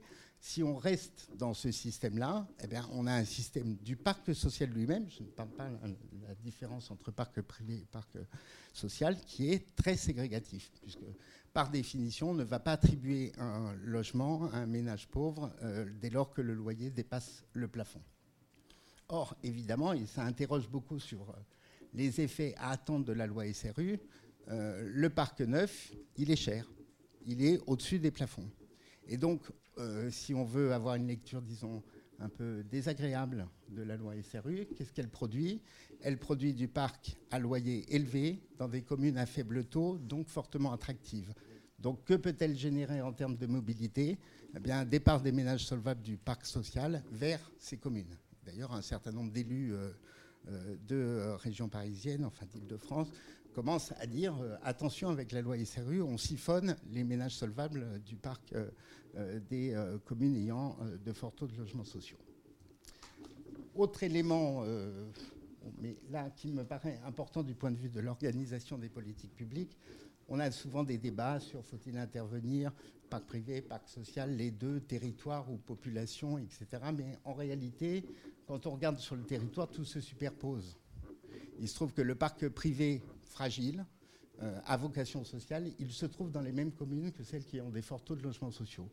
Donc la question, on peut quasiment l'évacuer. C'est-à-dire qu'il y a un problème d'inégalité dans le logement et de conditions d'habitat, et c'est bien souvent, je vois quelques personnes ici qui pourront en témoigner, à la fois une question de parc social et de parc privé. Les copropriétés dégradées, qui sont aujourd'hui un des éléments les plus fragiles du segment du parc euh, francilien, sont associées la plupart du temps à euh, des grands quartiers d'habitat social. D'ailleurs, c'est bien là qu'on constate très souvent que le profil des ménages occupants euh, est similaire voire plus fragile que celui du, parc, euh, du parc social. Alors, sur bon, là, il y avait un graphique, mais il a disparu juste.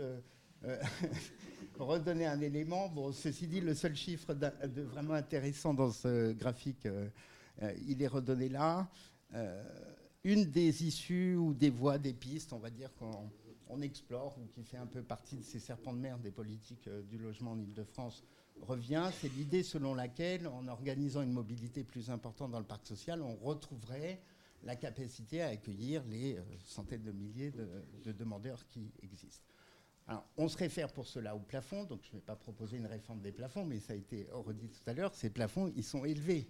Euh, euh, deux tiers de la population éligible au parc, évidemment, ça génère un paradoxe apparemment indépassable, puisqu'on a 60% des ménages ou plus éligibles et seulement 25% du patrimoine. Ça a été rappelé tout à l'heure. C'est d'évidence une équation un peu compliquée euh, à résoudre.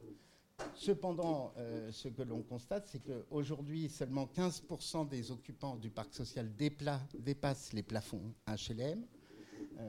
Et qu'il faut rappeler quand même que dans ce qu'on appelle parc public, il y a une partie de ce parc social qui est soumis à des plafonds qui sont de toute manière au-dessus du, parc.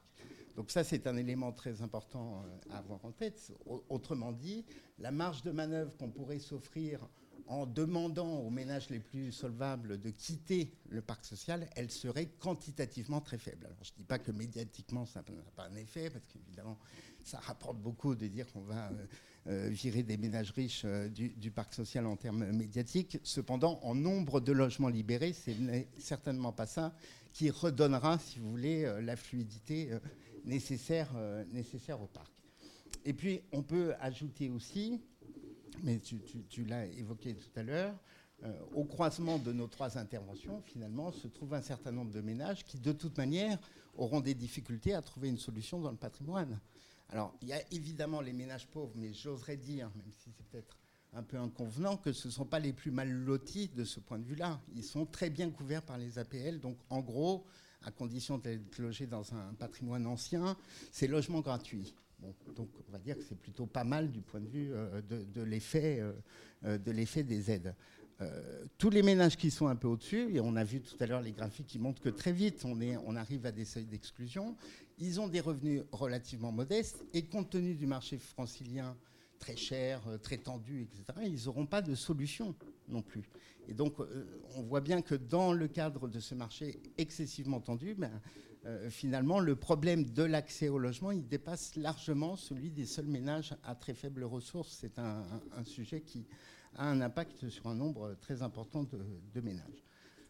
Alors, pour terminer, quelques effets de noter de la rénovation urbaine. Donc là, on est plutôt sur le versus euh, euh, pour résoudre le problème euh, de la répartition du parc social. On a d'une part, disons, ce qui relève des politiques de l'habitat et de la diversification de l'habitat par la construction neuve, notamment la loi SRU. Et puis on a un autre versus à cette politique qui est déconcentrer le parc social, si possible avec les ménages pauvres. C'est ce qui est porté par la rénovation urbaine. Qu'est-ce qu'on peut en dire Très rapidement? Bah, d'abord, euh, cette politique, elle a été un révélateur. Le premier est celui du défaut de mobilité d'un certain nombre de ménages très modestes, dont on se rend compte que dans le parc social, un certain nombre de quartiers, sous-quartiers ou cités sont des sortes de NAS dans lesquelles, une fois qu'on est rentré, on ne parvient plus à ressortir. Euh, je m'appuie là euh, sur des chiffres sortis des enquêtes relogement où on se rendait compte que 30 à 40% des ménages relogés étaient demandeurs d'une mutation depuis 4, 5, 6 ans, en attente qu'on leur propose autre chose, ce qui montre l'effet un peu impasse d'un certain nombre de segments du, patrimoine. Et puis évidemment cet effet structurel lié au, niveau de loyer.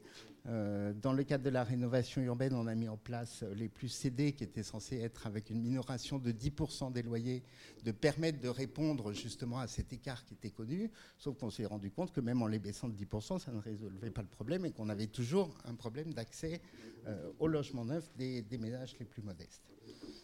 En termes de ressources, euh, on compare là 2003-2012, donc on est à mi-parcours de la rénovation urbaine, elle est loin d'être euh, achevée. Euh, on constate que l'évolution de la part des ménages à, faibles ressources a très légèrement baissé dans les us qui ont bénéficié d'une convention en rue, vous voyez de 49 à 47% D'abord, la baisse est, est modeste, peut-être pas achevée puisqu'on était à mi-parcours de, la rénovation urbaine, mais surtout on partait d'un niveau beaucoup plus élevé que dans les autres, donc on n'a pas, euh, en ce sens, euh, réduit les écarts. C'est intéressant de constater que dans les quartiers, disons, à peu près similaires de profil social, mais qui n'ont pas bénéficié de l'enrue, on a constaté l'inverse. Donc ça semble dire qu'il y a quand même un effet relativement probant. Euh, d'un côté, ça se réduit un peu, de l'autre, ça, augmente. En dehors euh, des us, on est resté stable à 31%, donc pas, euh, d'effet de nouvelle répartition. Deuxième grand axe de cette politique de rénovation, la diversification de l'offre.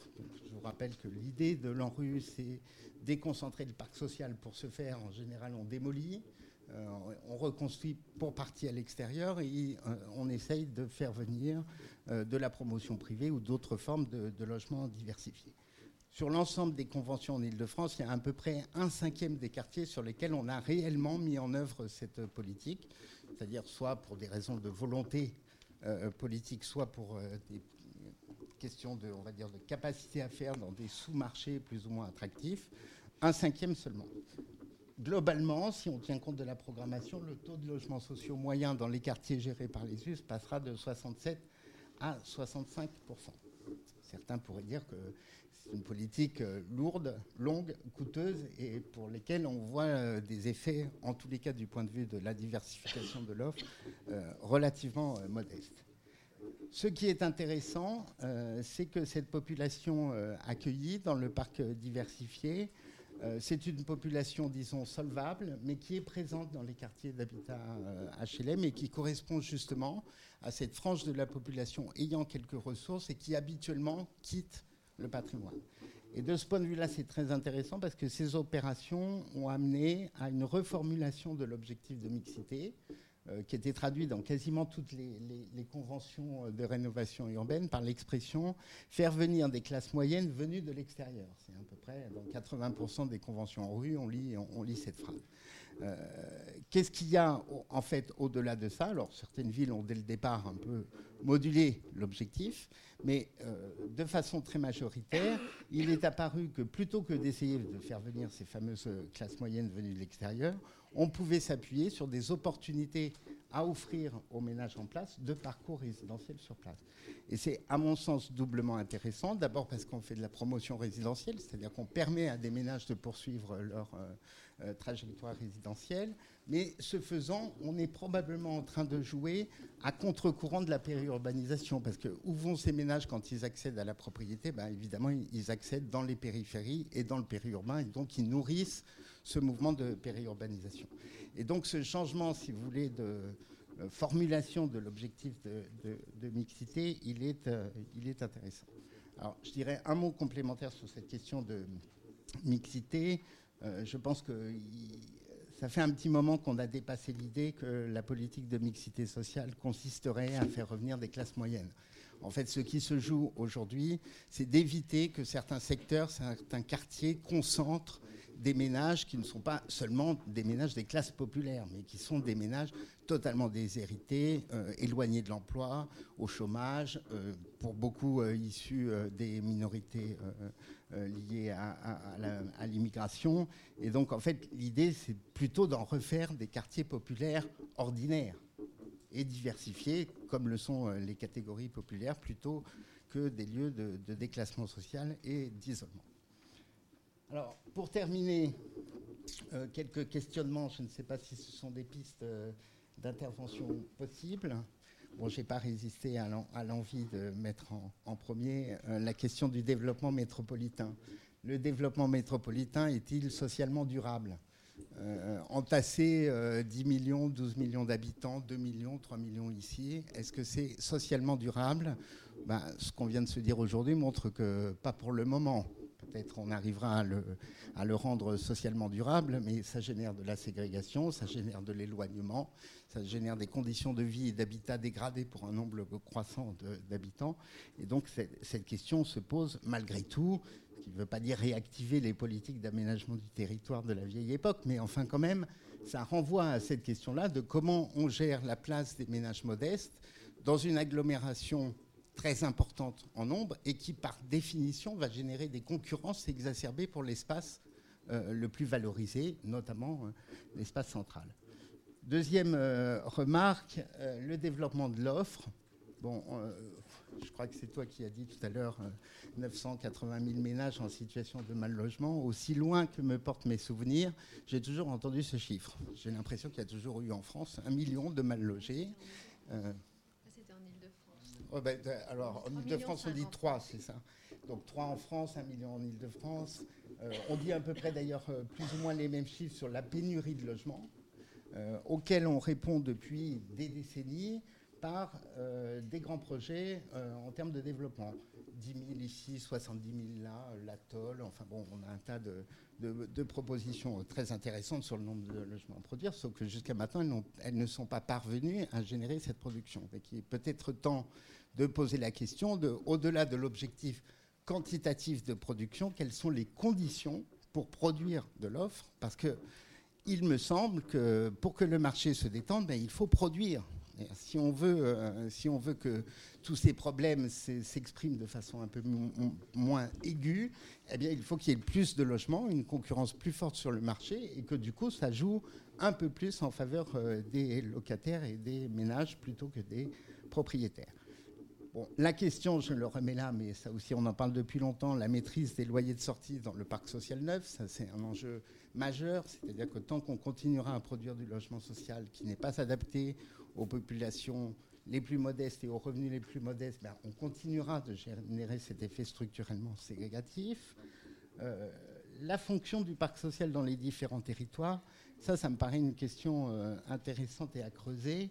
Euh, en fait, on se rend compte que les règles d'accès au parc social, de fonctionnement du parc social d'une manière générale, sont les mêmes dans toutes les communes.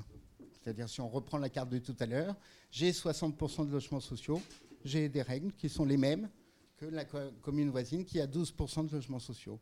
Ben, peut-être qu'il faut réfléchir à est-ce qu'il n'y a pas matière. Alors, il y a quelques exceptions, par exemple des dérogations au plafond HLM dans les US, mais c'est vraiment très marginal.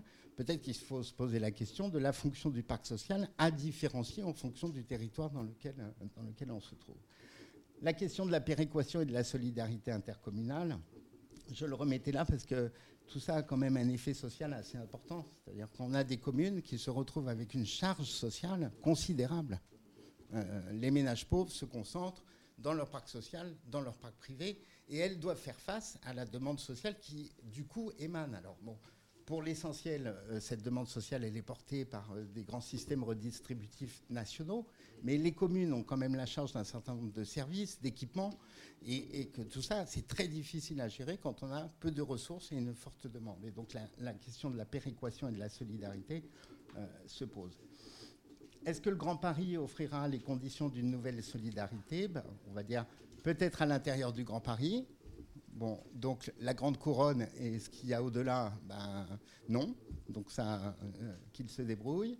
Euh, reste à savoir comment se feront les articulations dans la solidarité, puisque pour des raisons qu'on a vues tout à l'heure de géographie sociale qui euh, se développe sur des échelles très vastes, les territoires internes au, Grand Paris, les EPT, ben, reproduisent ces grands espaces de ségrégation.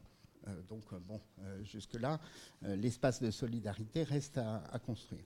Je souhaitais simplement rappeler aussi que le dimensionnement des moyens d'intervention dans le parc privé euh, sont euh, notoirement sous-dimensionnés concernant le parc locatif. il me semble que l'ANA en 2015 avait un objectif de 5000 logements locatifs pour la France entière. Bon, France entière, vous voyez, je, regardais dans les tableaux, 350 locatifs privés à améliorer en Ile-de-France. Ça, c'était l'objectif annuel de l'ANA. Bon, manifestement, ça n'est pas à l'échelle du problème que l'on a en face, qu'on évoquait tout à l'heure. Bon, je ne reviens pas sur la qualité de l'offre, tu, l'as évoqué, les actions euh, coercitives.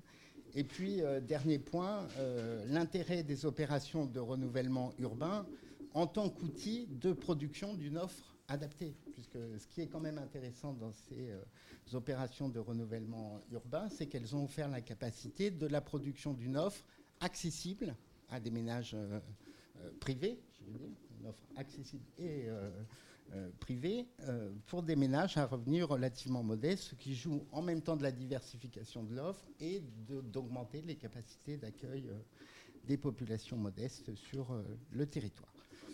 Voilà quelques pistes et questionnements.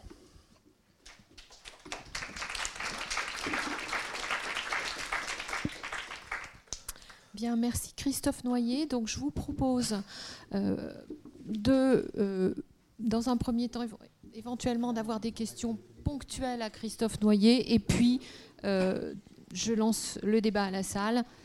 Et éventuellement, du coup, on pourra revenir à la question initiale, la, première question qui était posée euh, à Gabriel. Merci. Nicole Smadja. C'est une question ponctuelle.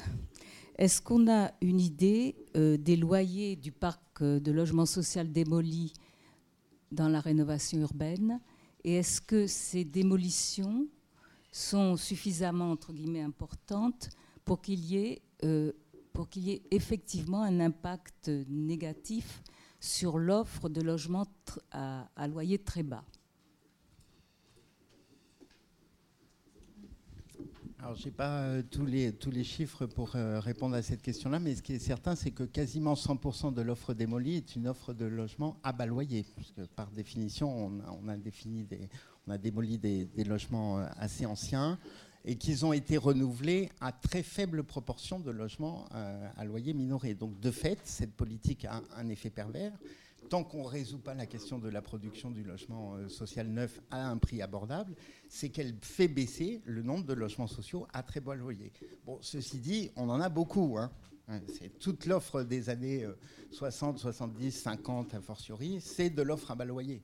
Donc en réalité, aujourd'hui, euh, quand on regarde les PLAI, les PLAI, c'est rien par rapport à la réalité de l'offre très sociale qui sont euh, les logements anciens.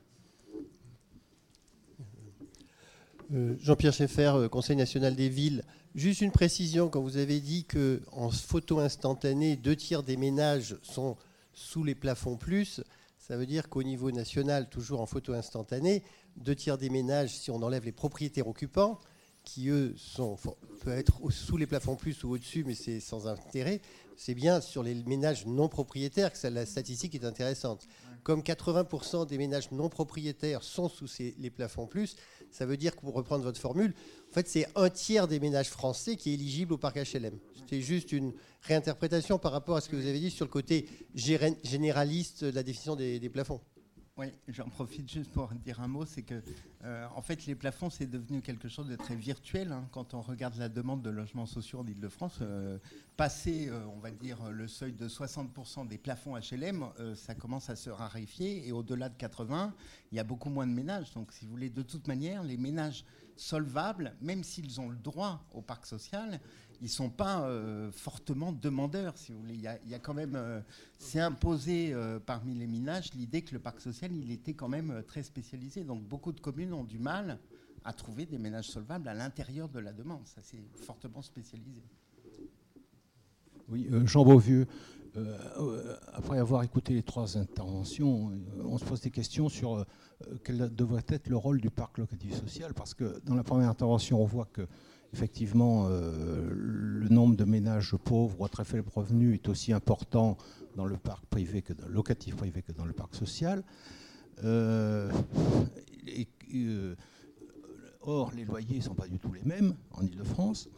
Et alors, par ailleurs, dans les propositions de réforme des aides personnelles du CEPREMAP, il y a, je crois que vous ne l'avez pas dit, euh, Gabriel Fac, mais il me semble qu'il y a l'idée de déconnecter le barème des aides du niveau des loyers. Alors, ce qui veut dire qu'un un locataire HLM qui, qui, paierait un loyer deux fois moins élevé qu'un locataire du privé et qui aurait le même revenu toucherait la même aide. Donc, accentuation des inégalités encore entre le secteur privé et le secteur social. Euh, on a bien vu dans la troisième intervention aussi que les choses n'étaient pas aussi simples parce que, euh, parce que suivant, les, suivant les localisations, euh, le, peuplement du, parc social n'est pas le même. Mais il me semble que quand même la question se pose de savoir si le parc HLM doit être réellement déconnecté, complètement déconnecté du marché, ce qui accentuerait une, une, forme de personnelle comme ce que proposait CFMAP, ou si au contraire il ne faudrait pas viser un rapprochement. Je propose à Gabriel Fac de répondre et puis je lui laisse le micro. Oui, merci, bonjour. c'est une très bonne question. Et en fait, ça rejoint le, fait que quand on réfléchit aux différents. Enfin, le système fiscal, socio-fiscal français ne traite pas de la même façon les ménages locataires du secteur privé, les ménages propriétaires et les ménages locataires du secteur HLM. Sachant que les ménages propriétaires ont également un avantage fiscal, puisque en fait, ils occupent un, logement qui est leur capital, qui leur donne des revenus qui sont les loyers qu'ils consomment eux-mêmes, et ces revenus ne sont pas taxés. Donc ça veut dire qu'un ménage qui habite dans son logement, en fait, euh, il est euh, avantagé fiscalement par rapport à un ménage qui est euh, locataire. Donc effectivement, j'ai pas trop parlé de ça et on discute de ça. Donc effectivement, dans les propositions de réforme, on discute effectivement des, ménages qui sont logés en HLM, donc qui ont un double, enfin, qui, sont doublement avantagés puisqu'ils reçoivent les aides au logement actuellement et ils ont euh, des loyers plus faibles. Mais sauf qu'effectivement, dans le cas actuel, puisque l'aide au logement prend en compte le loyer dans le calcul de l'aide, euh, bah, ils ont des, des, aides au logement qui sont quand même plus faibles en moyenne que les ménages du secteur privé. Et donc effectivement, si on veut euh, vraiment prendre ça en compte, il faut prendre en compte l'avantage HLM dans le calcul des ressources ce serait la, manière de prendre en compte le fait que ça, donc en gros, euh, rajouter euh, des, enfin prendre en compte euh, le fait que les ménages HLM finalement, on prend, chiffrer l'avantage HLM et le, et le, mettre dans les ressources comme il faudrait pour les ménages propriétaires. Si on veut que les tous les ménages puissent être éligibles à une nouvelle prestation sociale qui soit unifiée, il faut prendre en compte le fait que les ménages propriétaires, bah, finalement, ils ont des loyers fictifs qui se verseraient à eux-mêmes et il faudrait prendre ça en compte aussi dans leurs ressources. C'est assez technique, mais en tout cas, c'est effectivement une question très importante et très intéressante.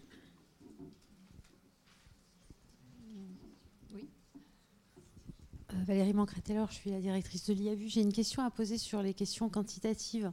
Euh, parce que on, voit bien qu'il y a un chiffre important en fait de ménages mal logés ou ayant du mal à accéder à un logement décent. Je pense que ça mériterait de nuancer aussi euh, à un moment donné ces chiffres pour savoir exactement à quoi ils correspondent. Et puis j'aimerais bien euh, savoir si vous faites des comparaisons avec, puisque vous avez posé la question finalement de ces concentrations d'inégalités dans, les systèmes métropolitains. Si vous avez regardé, euh, si vous avez fait des comparaisons avec euh, d'autres grandes villes, euh, je pense notamment à Londres et à New York, et notamment à Londres où on sait qu'en gros ils produisent deux fois moins de logements, puisque l'État vient d'annoncer qu'en Ile-de-France on a atteint la production des 70 000 logements. Et qu'en France, d'une manière générale, on a atteint aussi un niveau de production qu'on n'avait pas atteint depuis maintenant plusieurs années. Euh, et que donc pour revenir à Londres, ils construisent deux fois moins et pourtant ils ont une progression démographique à la fois en solde naturel et en solde migratoire quasiment deux fois plus importante que celle de l'Île-de-France. Donc aussi avec des difficultés de logement auxquelles ils répondent par la recohabitation, pour dire les choses là aussi très rapidement. Mais est-ce que vous avez regardé ces systèmes comparés? Enfin, est-ce que vous avez comparé ces deux systèmes, pardon, et quel impact sur les inégalités et sur le mal logement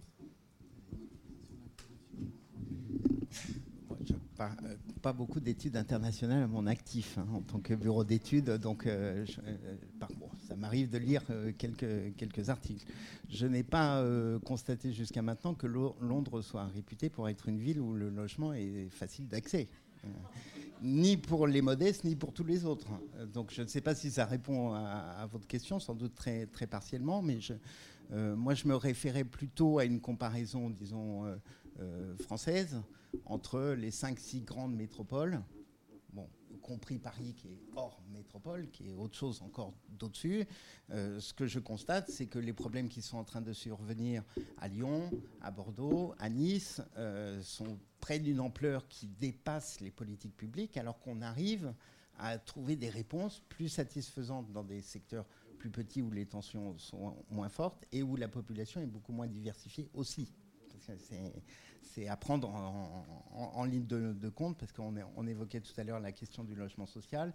Peut-être c'est intéressant d'avoir en Ile-de-France euh, bien en tête que dans la plupart des bassins d'habitat aujourd'hui, 100% de la demande de logements sociaux sont des ménages pauvres et quasiment le même euh, pourcentage de ménages qui rentrent. C'est-à-dire que dans bien des secteurs, le parc social a de toute manière cette vocation résiduelle d'accueil des ménages pauvres. Hein. C'est acté dans bien des secteurs. Est-ce que, euh, ça veut dire que, euh, en gros, quand on est dans des métropoles où on a des écarts très importants de revenus entre les ménages au niveau de revenus les plus élevés et des ménages au niveau de revenus les plus faibles, on a du coup un impact sur les valeurs foncières et les valeurs immobilières par rapport à l'offre qui est extrêmement important, qui, accroît en fait finalement ces questions d'inégalité, à la fois d'inégalité sociale et d'inégalité au logement. Je le crois.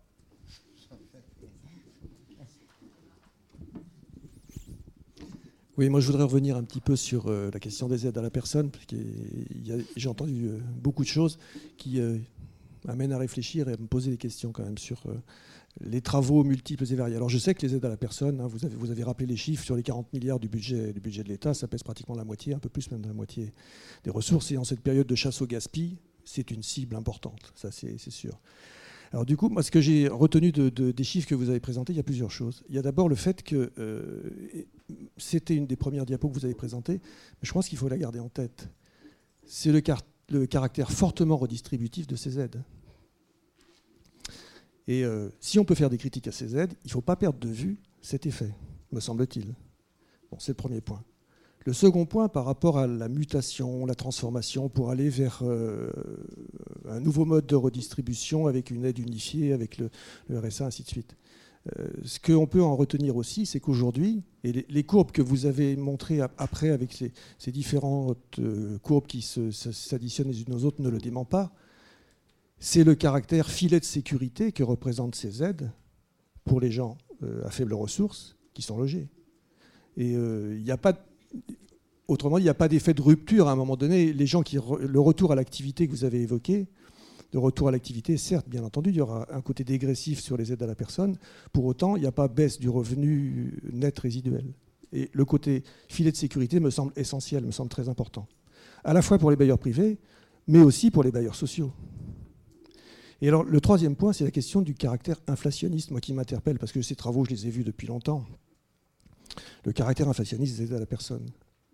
Euh, aujourd'hui, vous l'avez aussi dit, 87% des loyers sont au-dessus des plafonds. C'est un côté euh, des, plafonds donc euh. Hein. c'est un côté un peu contre-intuitif par rapport à l'idée que du coup, l'aide elle-même nourrirait la hausse des loyers. Et euh, donc, je pense que je voudrais pas qu'on euh, on charge trop la, barque là-dessus et qu'il y ait une espèce de, comment dire, de, on accuse le, chien d'avoir la rage pour le, noyer. Sur cette. Je pense que c'est quand on, est passé des aides à la pierre aux aides à la personne, il y avait de multiples raisons pour, euh, conduire cette réforme. Et beaucoup, beaucoup d'aspects positifs restent tout à fait vivaces, me semble-t-il. Peut-être juste, je, profite euh, pour, juste pour dire dans le sens, enfin j'étais, euh, quand, vous parlez du passage de l'aide euh, à la pierre à l'aide à la personne, il me semble, ma source c'est principalement l'article de, Pierre Bourdieu, qui est connu en tout cas dans, notre milieu professionnel des urbanistes, hein, où il analyse les raisons de la réforme Barre et de ce passage, et il insiste quand même, si ma mémoire est bonne, sur le fait que c'était principalement des objectifs macroéconomiques euh, plus que des objectifs de critique euh, de la ségrégation. Ou, euh, bon, voilà. Donc j'étais étonnée que vous fassiez pas référence à cet enjeu-là, d'autant plus que, voilà, en, tant qu'économiste, d'autant plus. Est-ce qu'on groupe les questions en fait? Oui, euh, Alain Weber, ministère du Logement.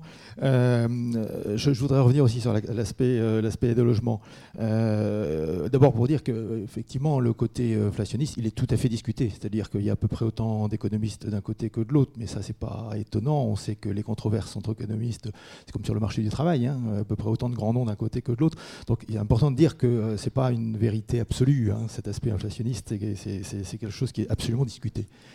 Euh, deuxièmement, euh, en admettant qu'il y ait un effet inflationniste, on peut l'admettre sur certains micro-marchés. On peut penser qu'effectivement, dans des villes moyennes avec beaucoup d'étudiants, euh, on peut penser qu'effectivement, sur ce micro-marché-là, une bonne partie de, l'aide personnelle va aux propriétaires. Ce qui est important, c'est de se poser la question, c'est ben, si on supprimait ou réduisait les aides à la personne, qu'est-ce qui se passerait? Et là, il n'y a pas de réversibilité clairement, il n'y a pas de réversibilité, en particulier dans les marchés tendus. C'est-à-dire que ce n'est pas parce qu'on diminuerait ou qu'on supprimerait l'aide à la personne euh, euh, sur les marchés tendus que les loyers baisseraient d'autant. Hein. Euh, encore une fois, peut-être sur des micro-marchés, je citais les étudiants, mais c'est absolument hors de question autrement. Donc il n'y a de toute façon pas de, réversibilité. Et troisièmement, l'aide au logement est-elle fusionnable avec d'autres aides sociales? Alors là, je dis attention, euh, parce que bon, c'est important de savoir d'où on parle. Évidemment, j'ai annoncé que j'étais du ministère du Logement, mais je crois que c'est important de savoir que l'étude euh, de l'Institut des politiques publiques est financée par la Cour des comptes. Donc, quand on parlait effectivement de maîtrise de la dépense publique, il faut le savoir. Hein. c'est voilà, c'est important de savoir d'où l'on parle. Euh, ce qui n'empêche pas après d'avoir des arguments euh, tout à fait valables d'un côté comme de l'autre, mais je crois que c'est important. Donc euh, je, pense que l'aide au logement est une aide spécifique qui s'attaque à un marché spécifique qui correspond à un bien spécifique. C'est-à-dire que s'il n'y a plus d'aide à l'achat de pain, c'est parce qu'aujourd'hui, il y a effectivement on ne considère pas que l'achat de pain soit un bien spécifique, le pain soit bien spécifique. En revanche, il y a une aide au logement parce qu'on considère que c'est un bien spécifique, et cette aide au logement, elle a aussi un impact sur l'offre alors, ça serait intéressant d'ailleurs que les économistes se penchent. C'est une question compliquée, hein, parce qu'on euh, est obligé d'inventer des modèles, euh, parce qu'on ne peut pas tester pour de vrai. Hein, bon. Mais en tout cas, ça a très certainement un effet sur l'offre. C'est-à-dire que ce que vous avez signalé comme étant euh, le tiers payant, le fait que le propriétaire, dans les deux tiers des cas, je crois, perçoive directement l'aide, c'est aussi un encouragement aux propriétaires.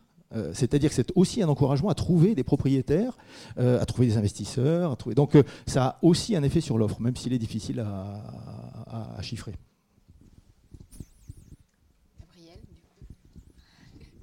Merci pour toutes ces questions. c'est un débat qui est très vif et que j'ai déjà eu l'occasion j'ai déjà eu l'occasion d'avoir ce débat avec un certain nombre de, personnes, euh, en particulier du ministère du Logement. Euh, en effet, donc cette euh, l'étude qu'on a faite a été financée par la Cour des comptes. Il me semble que c'est pas forcément nécessairement une mauvaise chose que la Cour des comptes fasse appel à des chercheurs pour analyser les politiques publiques. alors, je voudrais d'abord repartir donc des premières euh, questions qui ont été posées sur effectivement euh, le caractère redistributif des aides au logement. Euh, je suis tout à fait d'accord, c'est une des caractéristiques des aides au logement.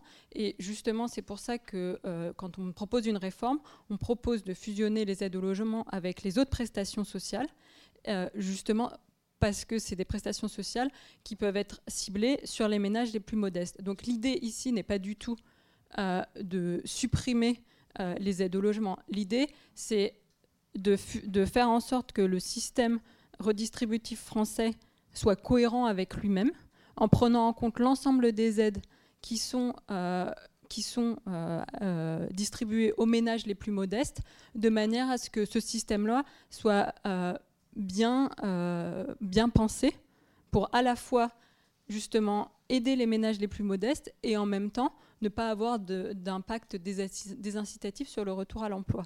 Et c'est justement en prenant les masses euh, monétaires qui sont, enfin les masses euh, budgétaires qui sont affectées d'une part euh, aux revenus de, de, solidarité active, d'autre part à la prime pour l'emploi et en plus aux aides au logement, qu'on peut avoir une, masse budgétaire suffisamment importante pour à la fois assurer que les ménages les plus pauvres auront un minima social qui leur permettra euh, d'être suffisamment élevés pour vivre, et en même temps essayer d'avoir un système qui, quand les ménages se remettent à travailler, ben, ne soit pas complètement désincitatif. Et pour faire ça, il faut avoir une masse budgétaire suffisamment importante.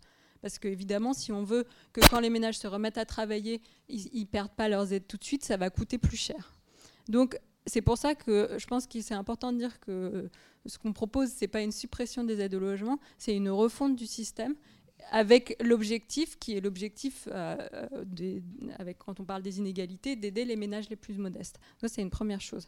Alors, ensuite, il y a la question euh, de euh, est-ce que les aides, donc une des raisons pour lesquelles on propose cette réforme, c'est parce que on, considère que les aides ont un effet inflationniste.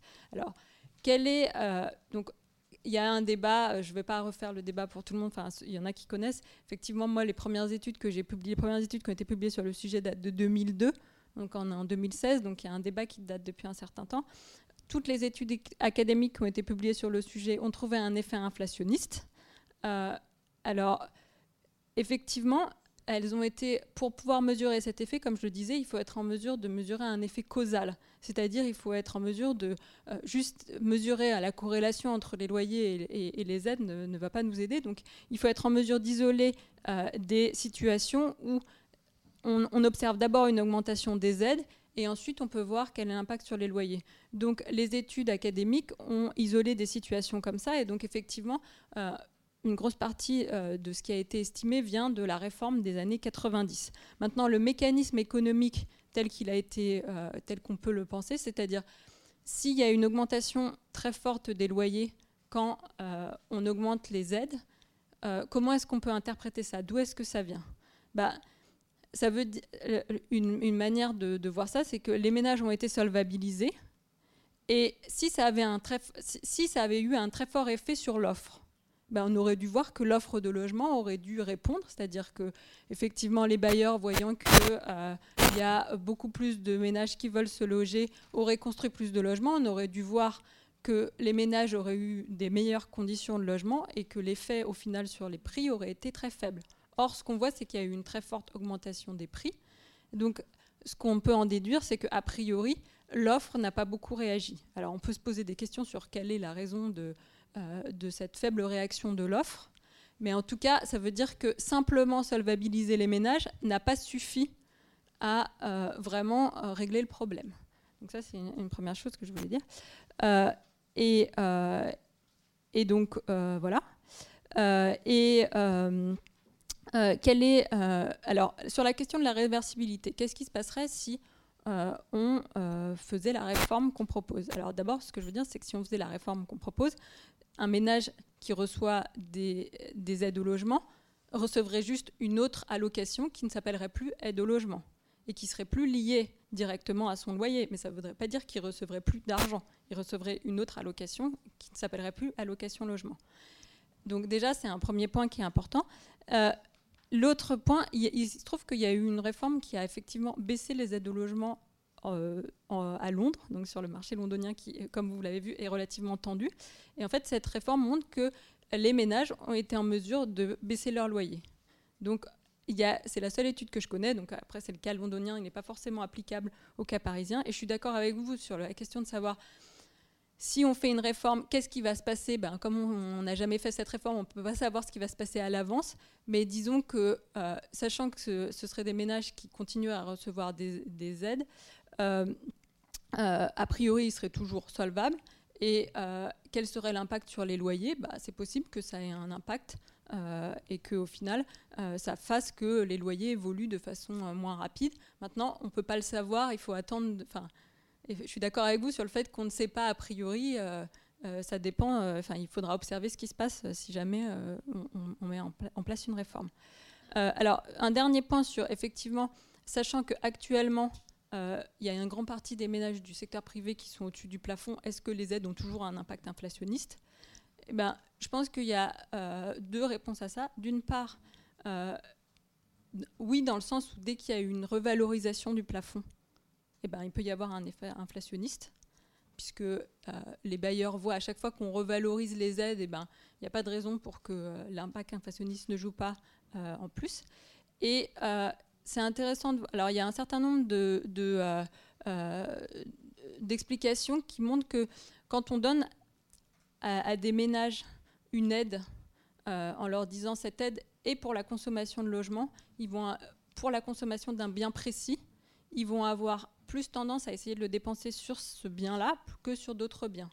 Et donc ça peut alimenter une demande supplémentaire du logement et alimenter un effet inflationniste. Je crois que je ne vais, je vais pas rentrer plus dans le détail de chacune des, des études, même si je pourrais le faire si vous le voulez, si vous le voulez, mais je, voilà.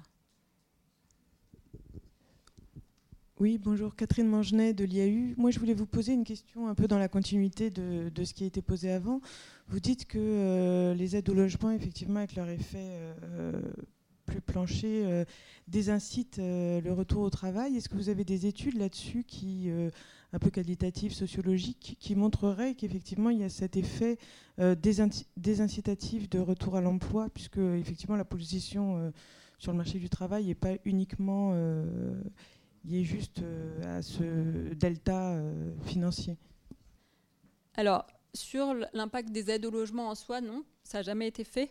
Après, ce qui a été montré, c'est que sur d'autres types de prestations sociales, quand effectivement euh, il y a un, barème qui est tel que quand, on augmente, quand les, ménages se mettent à, se, à, travailler plus, et eh ben en fait toute l'aide sociale est diminuée. Oui, ça, ça a un impact euh, des incitatifs au retour à l'emploi.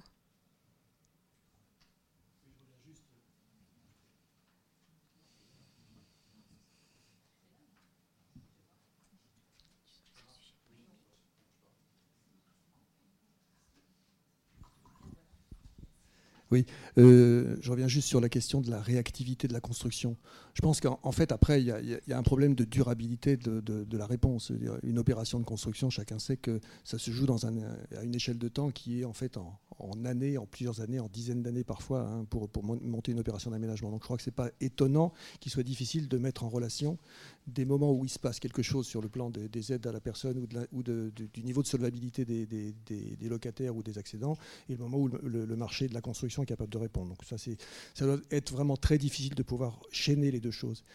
Sur la question après de, des 80% des, loyers qui sont déjà au-dessus des plafonds, il y a aussi en fait, je crois, euh, euh, si, j'ai gardé en tête correctement les chiffres que vous avez évoqués, les, gens qui sont dans le parc privé et qui sont bénéficiaires d'une aide à la personne représentent 20% des locataires. Et le marché de la location, la formation des prix, est aussi formé par les 80% autres qui sont pas et qui sont pour les, propriétaires déterminants aussi pour la fixation des ressources qu'ils veulent, veulent percevoir. Donc, ils sont déconnectés, cela, des aides, des aides à la personne. Donc je crois qu'il y a euh, d'autres éléments qui pèsent très lourd, notamment l'évolution des revenus des autres locataires qui ne sont pas solvabilisés, qui pèsent beaucoup dans la définition des, prix et donc dans l'évolution du niveau des loyers. Voilà, je crois qu'il y a plein d'autres paramètres, donc c'est très difficile, je pense, de, de chaîner les choses. Encore une fois, je crois que vous l'avez dit clairement, la causalité, la recherche de causalité dans cette affaire est très complexe, très difficile, donc je reste très réservé. Alors, puisqu'on revient sur cette question, je veux bien. Euh, d'abord, je n'ai pas très bien compris votre calcul parce que, bah, par exemple, si on reprend les chiffres d'Anne-Claire Davy, qui dit qu'il euh, y a une grande partie maintenant actuellement du secteur euh, privé dans l'île de France qui est occupé par des ménages très modestes, ça veut dire qu'il y a quand même une grande partie des ménages du secteur privé qui sont bénéficiaires de l'aide au logement. donc, quand j'ai dit 20% des ménages, c'était 20% de l'ensemble des ménages. Voilà, donc c'est peut-être là la source de, de la confusion. 20% de l'ensemble des ménages français, donc sachant qu'il y en a plus de la moitié qui sont propriétaires, ça veut dire que ça fait une grosse partie des ménages euh, du secteur privé qui sont bénéficiaires. Euh, donc, euh, d'une part. D'autre part, effectivement, vous avez raison. Déjà, les, mécanismes sur le secteur, sur le marché immobilier sont multiples et les, aides au logement sont loin d'être la seule raison pour laquelle il y a des fluctuations de prix. Et ça, c'est évident, et c'est évident. Et je suis tout à fait d'accord avec vous. maintenant, il y a un autre point, je pense, qui effectivement que vous avez, souligné, qui est assez intéressant, c'est qu'effectivement tous les ménages du, secteur locatif ne sont pas bénéficiaires d'aide. Et en fait, euh, c'est euh, particulièrement parce qu'il y a un certain, il y possibilité euh, de segmenter le marché du logement en différents sous-marchés. Et en particulier, il y a des sous-marchés où un propriétaire sera quasiment sûr que si un ménage s'adresse à lui, ce sera un ménage qui est bénéficiaire d'aide. Typiquement, euh, le marché des petites surfaces euh, en centre-ville, on sait que ça va être des, jeunes ménages qui, auront peu de ressources et en particulier des étudiants. Et donc typiquement sur ces marchés-là, euh, la captation de l'aide par les propriétaires est vraiment beaucoup plus facile parce qu'ils savent que les ménages qui vont s'adresser à eux sont des ménages qui bénéficient des aides. Alors qu'effectivement, il peut y avoir d'autres secteurs, d'autres en dehors des grandes villes, euh, euh, où, finalement, où, là le, problème est beaucoup moins important, mais en même temps, c'est le problème, de façon plus générale, le problème euh, du coût du logement et des inégalités de logement est beaucoup moins important dans ces zones-là aussi. Pardon, mais du coup, ce caractère inflationniste, il ne s'opère que sur un segment bien particulier que vous venez de décrire du marché, et pas de manière globale comme vous le laissez entendre. C'est-à-dire que pour moi, il est susceptible d'avoir lieu dans toutes les zones où, euh, l'offre est relativement tendue, c'est-à-dire euh, quand même dans un grand nombre de grandes villes. Pas effectivement sur toute la France, mais euh, disons dans un grand nombre d'endroits où... voilà. Mais pour moi, les, vos explications sont nettes, claires, qu'on ne peut pas trouver une solution avec les solutions économiques et financières pour les problèmes de logement. Donc, moi, je crois qu'il y a une solution politique. C'est-à-dire, comme on a fait en 1943 pour les jeunes, je ne se souvient pas. On a fait, évidemment, je ne se souviens pas, mais ils ont bien lu l'histoire. On a fait la sécurité sociale. On a pris une décision politique pour faire la sécurité sociale. Je n'entre pas dans les détails, mais je crois qu'il faut prendre une solution similaire de solidarité. Je l'ai attendu une fois parce qu'elle concerne tout le monde. Et ce n'est pas uniquement pour les secteurs sociaux, sociaux mais c'est, et moi je préfère dire, un secteur public. Il faut arrêter avec les logements sociaux, il faut dire les logements publics qui ne concernent pas les faibles revenus, mais tout le monde. Parce qu'il y a certains qui veulent vivre en sécurité sans la peur de l'augmentation des loyers. D'ailleurs, vous avez signalé, ce que vous avez dit avec l'histoire des allocations concerne le secteur privé, pas le secteur public. Donc, il faut revoir tous les systèmes et les solutions, je termine, économiques et financières. Ils vont aboutir à rien. Merci. Bien, euh, on atteint là l'heure, euh, on a même dépassé. En fait, on devait, voilà, on va, on va commencer la, on devait commencer la table ronde à 16 h Donc, je propose euh, à l'ensemble donc des intervenants de la table ronde de venir. Brigitte va reprendre la main et surtout je vous propose de continuer la discussion avec nos intervenants euh, lors du pot à la fin.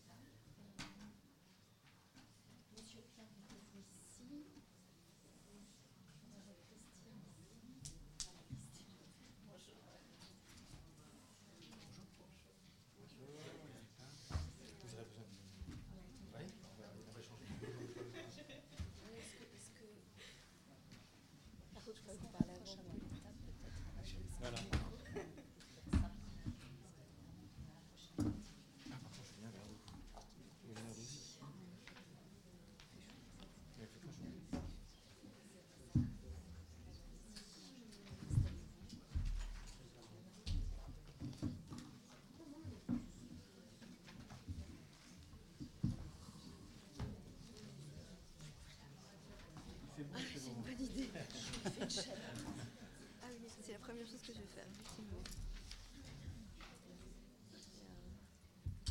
Vous n'êtes pas installé chez moi Où êtes-vous? Oui. Euh, oui, effectivement. Non, vous êtes à. René, vous Oui, êtes c'est un vrai. avec Opération et Famille à, à Gargan. Oui, Vous c'est vrai. de subir les foudres du maire en ce moment. Alors, fait très chaud, hein. effectivement. Il y a beaucoup de monde et il fait excessivement chaud. Euh, donc, je vous propose de euh, rentrer dans la deuxième moitié de l'après-midi, c'est-à-dire la table ronde. Euh, monsieur disait que le logement était un enjeu et un objet politique, donc ça va me permettre de rebondir. Effectivement, le logement, c'est c'est à la fois un enjeu et un objet profondément politique, effectivement, qui reflète les valeurs, les orientations fondamentales d'une société.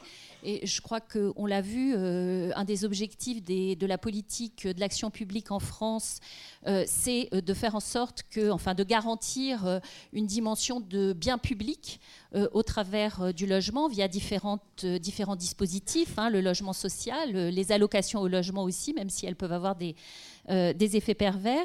Donc oui, euh, le logement est un, sujet euh, profondément politique et en même temps, on l'a vu dans le débat de ce matin, c'est aussi un objet et un sujet qui est profondément technique.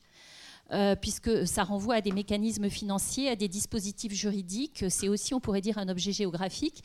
Et c'est en même temps quelque chose, un objet qui est profondément intime, profondément quotidien. Donc c'est euh, voilà un objet qui est, enfin un sujet plus exactement, euh, euh, qui est complexe et difficile à appréhender. Alors l'objectif de la table ronde. Maintenant, c'est d'ouvrir, de réfléchir aux pistes et aux leviers d'action euh, qui sont à disposition des acteurs en Ile-de-France.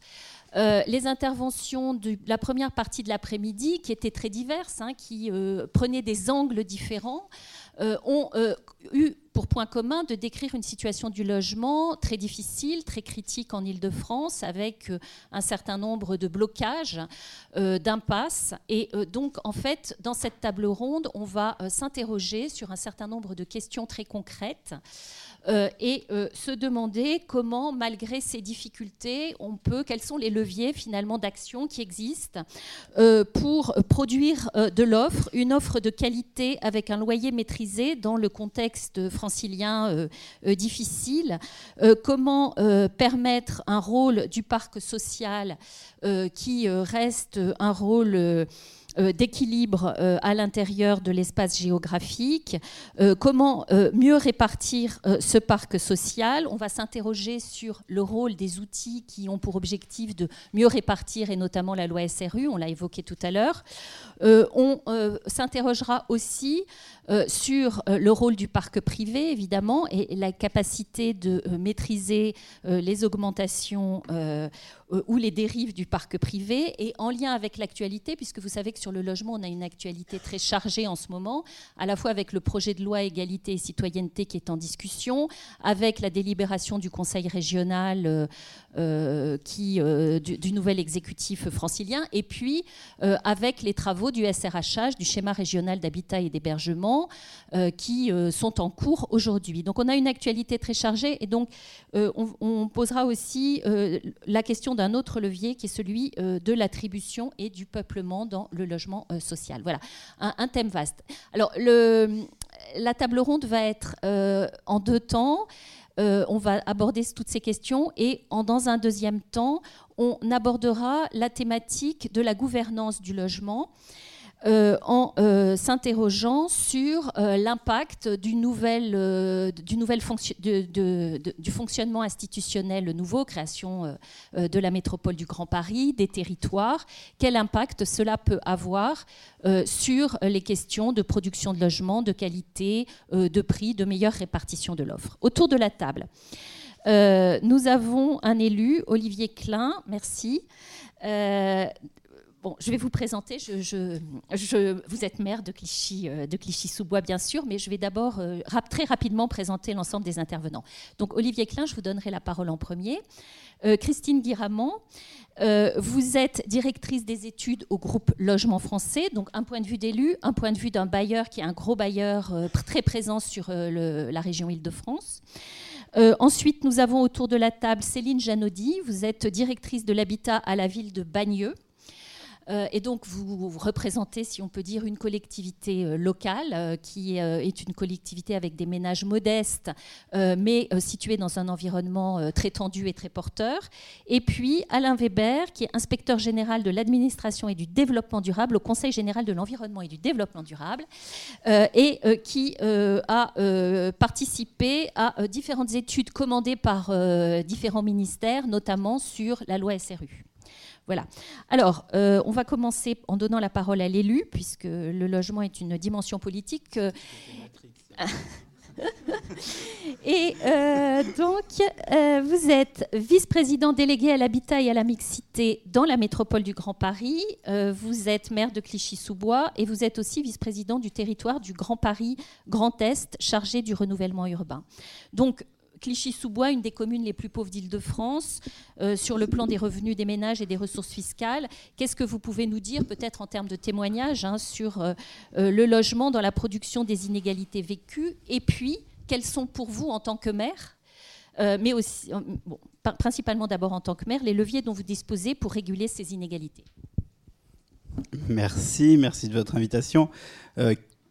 Peut-être une photographie quand même de, de Clichy-sous-Bois, qui est, qui est une ville euh, qui, qui, a un nombre de, de particularités, alors qui concentre euh, beaucoup des, sujets, des difficultés dont on a déjà parlé euh, depuis le début de l'après-midi. Donc Clichy-sous-Bois, c'est 30 300 euh, habitants à peu près aujourd'hui, euh, 8 800 logements privés répartis pour l'essentiel en, en habitat collectif, 7 000 euh, logements euh, collectifs. Et dans cette répartition du logement collectif, curieusement, euh, un peu plus d'habitat privé que, que de logement social. 3 700 euh, logements privés, 42%, et 3 300 euh, euh, logements sociaux et une zone pavillonnaire euh, euh, périphérique euh, qui sont plutôt la perméabilité des, zones pavillonnaires des villes voisines qui apparaissaient un peu en rouge dans les cartes de, de Monsieur Noyer tout à l'heure.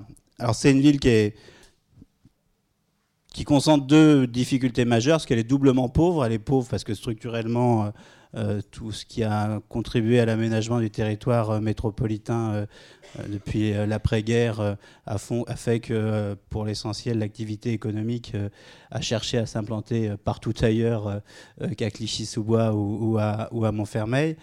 Euh, donc structurellement, euh, le budget communal est, extrêmement difficile depuis des années, même avec euh, les efforts de, péréquation qui sont des efforts importants. Et en plus, cette population qui, habite à Clichy-sous-Bois est, pauvre, structurellement pauvre, et a été en s'appauvrissant depuis en gros le milieu des, années 70 avec différents pics de, de paupérisation. Et puis, comme je l'ai dit dès le début, c'est un habitat particulier puisque dans les années euh, 60, quand ils ont euh, décidé de construire les, grandes clairières de, la forêt de Bondy qui était euh, à Clichy-sous-Bois, ils ont fait le choix de faire des grandes copropriétés et non pas comme euh, dans la première euh, couronne du, euh, logement social. Donc, euh, donc le grand ensemble de Clichy-Montfermeil a été euh, composé majoritairement d'habitats privés, de très grandes copropriétés. Les plus connus aujourd'hui, c'est les deux copropriétés du, Chêne Pointu. C'est 1500 logements euh, au, cœur de Clichy-sous-Bois. C'est plus de 6000 habitants euh, euh, dans ces deux copropriétés. Il y avait les Bosquets à Montfermeil, qui est exactement la, même architecture sur ce plan masse de, Zerfus. Et une copropriété plus récente, les Bosquets, que, les, que les Bosquets, c'était la forestière à Clichy-sous-Bois, qui a été l'essentiel du, du premier PRU. Euh, la situation en termes de logement, euh, 3000 demandeurs à peu près de logements sociaux. L'année dernière, j'ai eu les chiffres il y a quelques jours, euh, sur le contingent municipal, on a fait 36 attributions. En 20, euh, 28, je crois, en 2014. Donc vous voyez qu'à ce rythme-là, si je ferme le service ce soir, en gros, dans 100 ans, on aura logé la totalité des, demandeurs de, de, logement social de Clichy-sous-Bois. alors, c'est vrai que c'est une ville particulière où une partie importante des demandeurs de logements sociaux appartiennent à ces copropriétés extrêmement dégradées. Et évidemment, lorsque les opérations de renouvellement urbain, l'opération d'intérêt national sur ces copropriétés aura enfin réellement démarrer dans sa version euh, visible, peut-être que euh, les populations euh, se diront on a intérêt à rester là. Mais aujourd'hui, leur objectif, c'est de partir. Mais au-delà de ça, il y a tout ce qui est problème de décohabitation, les jeunes qui veulent naturellement accéder à leur propre logement, qui sont une partie importante de notre contingent de, de demandeurs. Donc évidemment, compte tenu de ces, difficultés. Alors ça a été évoqué aussi par M. Noyer, c'est une ville qui est très jeune, j'ai 30 000 habitants à peu près, mais en réalité, une population scolaire, par exemple, équivalente à une ville de 50 000 habitants, j'ai 26 écoles à Clissoua, et, ça, pour, pour, un maire et son budget, ça coûte extrêmement, extrêmement cher. Euh, la gestion des, bâtiments, le personnel, les ADSEM, etc., c'est une partie extrêmement importante de mon budget. Et puis, évidemment, des populations euh, fragiles qui ont besoin euh, euh, d'une appréhension particulière de, la collectivité. En même temps, une fois que j'ai dit ça, c'est aussi une ville qui, est très enclavée. Une partie de l'histoire et des difficultés est, liée à son enclavement, parce que ces grandes copropriétés que j'ai décrites comme étant aujourd'hui en très grande difficulté, en très grande paupérisation, problématique des marchands de sommeil, problématique de suroccupation des logements, ont aussi été euh, des, logements qui, à un moment, ont participé au parcours résidentiel, notamment euh, euh, des Parisiens. Moi, mes parents, ils habitaient en 65, 66, à côté de la République, dans un truc beaucoup, beaucoup, beaucoup moins bien que ce qu'ils ont connu en achetant euh, euh, un appartement à. Euh, moi, je connais leur ancien appartement, les toilettes étaient sur le palier, etc. Donc, il y a eu aussi, à travers ce parcours résidentiel-là, un progrès. Et pour ma part, on peut aussi à un moment, tant que c'est géré, tant qu'il y a des gardiens, etc., on peut très bien vivre. On a pu relativement bien vivre dans ces copropriétés, mais l'enclavement de la ville, très important, la paupérisation et l'incapacité euh, quasi immédiate des ménages de payer à la fois le remboursement des emprunts à la banque et les charges euh, insupportables de copropriété ont fait qu'il euh, y a une spirale de paupérisation qui s'est enclenchée très rapidement et que ceux qui pouvaient encore ont vendu leur appartement, mais en permanence, compte tenu du manque de logement, bah, il y a zéro vacances. Aux chaînes pointues, dans l'état où ça c'est aujourd'hui, il n'y a pas un appartement de, euh, de libre. Donc, euh, euh, je ne vais pas être trop long parce que c'est extrêmement complexe, mais les outils de la politique de la ville sont tous intervenus sur ces sur Clichy-sous-Bois et Montfermeil et sur les copropriétés. D'abord sur le plateau de Clichy-Montfermeil à travers le premier PRU. Malheureusement, on s'est battu, mais on n'a pas obtenu ça. Il aurait fallu attaquer l'ensemble du territoire de Clichy dans un même et unique PRU dès le, dès le début. Et, c'est vrai qu'en partie, euh, une petite partie des effets très bénéfiques du premier PRU a été euh, contrecarrée par euh, une forme d'accélération de la paupérisation dans d'autres quartiers de Clichy et une forme de, fracture entre, entre la ville qui fait que les habitants du, quartier non touchés par le premier PRU avaient vraiment le sentiment qu'on les oubliait et qu'on les laissait dans cette situation-là. Bon, il y a des explications pour le fait que, Borloo et le gouvernement de l'époque n'aient pas su ou n'aient pas pu euh, intégrer l'ensemble de la ville dans un unique et même PRU, parce que on n'a pas fini plus de dix ans après le premier PRU avec une copropriété de, de 500 logements. Si on en avait rajouté euh, plus de 1500 dans, dans la même opération, c'est vrai que les choses auraient été encore plus complexes. Et puis la vraie problématique, euh, c'est celle qui, nous touche dans, cette, cet après-midi, c'est la question du, logement, du relogement et, où on construit pour que ces opérations euh, euh, aillent plus vite, puisque la réalité du, premier PRU sur Clichy-sous-Bois, c'est qu'une une énorme majorité, près de 90% des familles, ont été relogées sur site. alors moi, je, M. Noyer qui a fait référence à ça. Euh, évidemment, euh, moi je crois au parcours résidentiel euh, à l'intérieur du territoire. Enfin, peu, peu de gens que je vais croiser dans le métro en rentrant tout à l'heure se, se, disent s'ils habitent dans la première couronne ou à Clichy ou à Paris qu'ils ont envie absolument de venir s'installer à Clichy-sous-Bois, malgré les magnifiques espaces verts, la grande forêt de Bondy, etc. Donc déjà, faisons que nos populations, à travers un, parcours résidentiel, aient envie de rester et on trouve les qualités pour le faire. Et ça passe évidemment par, par les transports et une autre qualité de logement.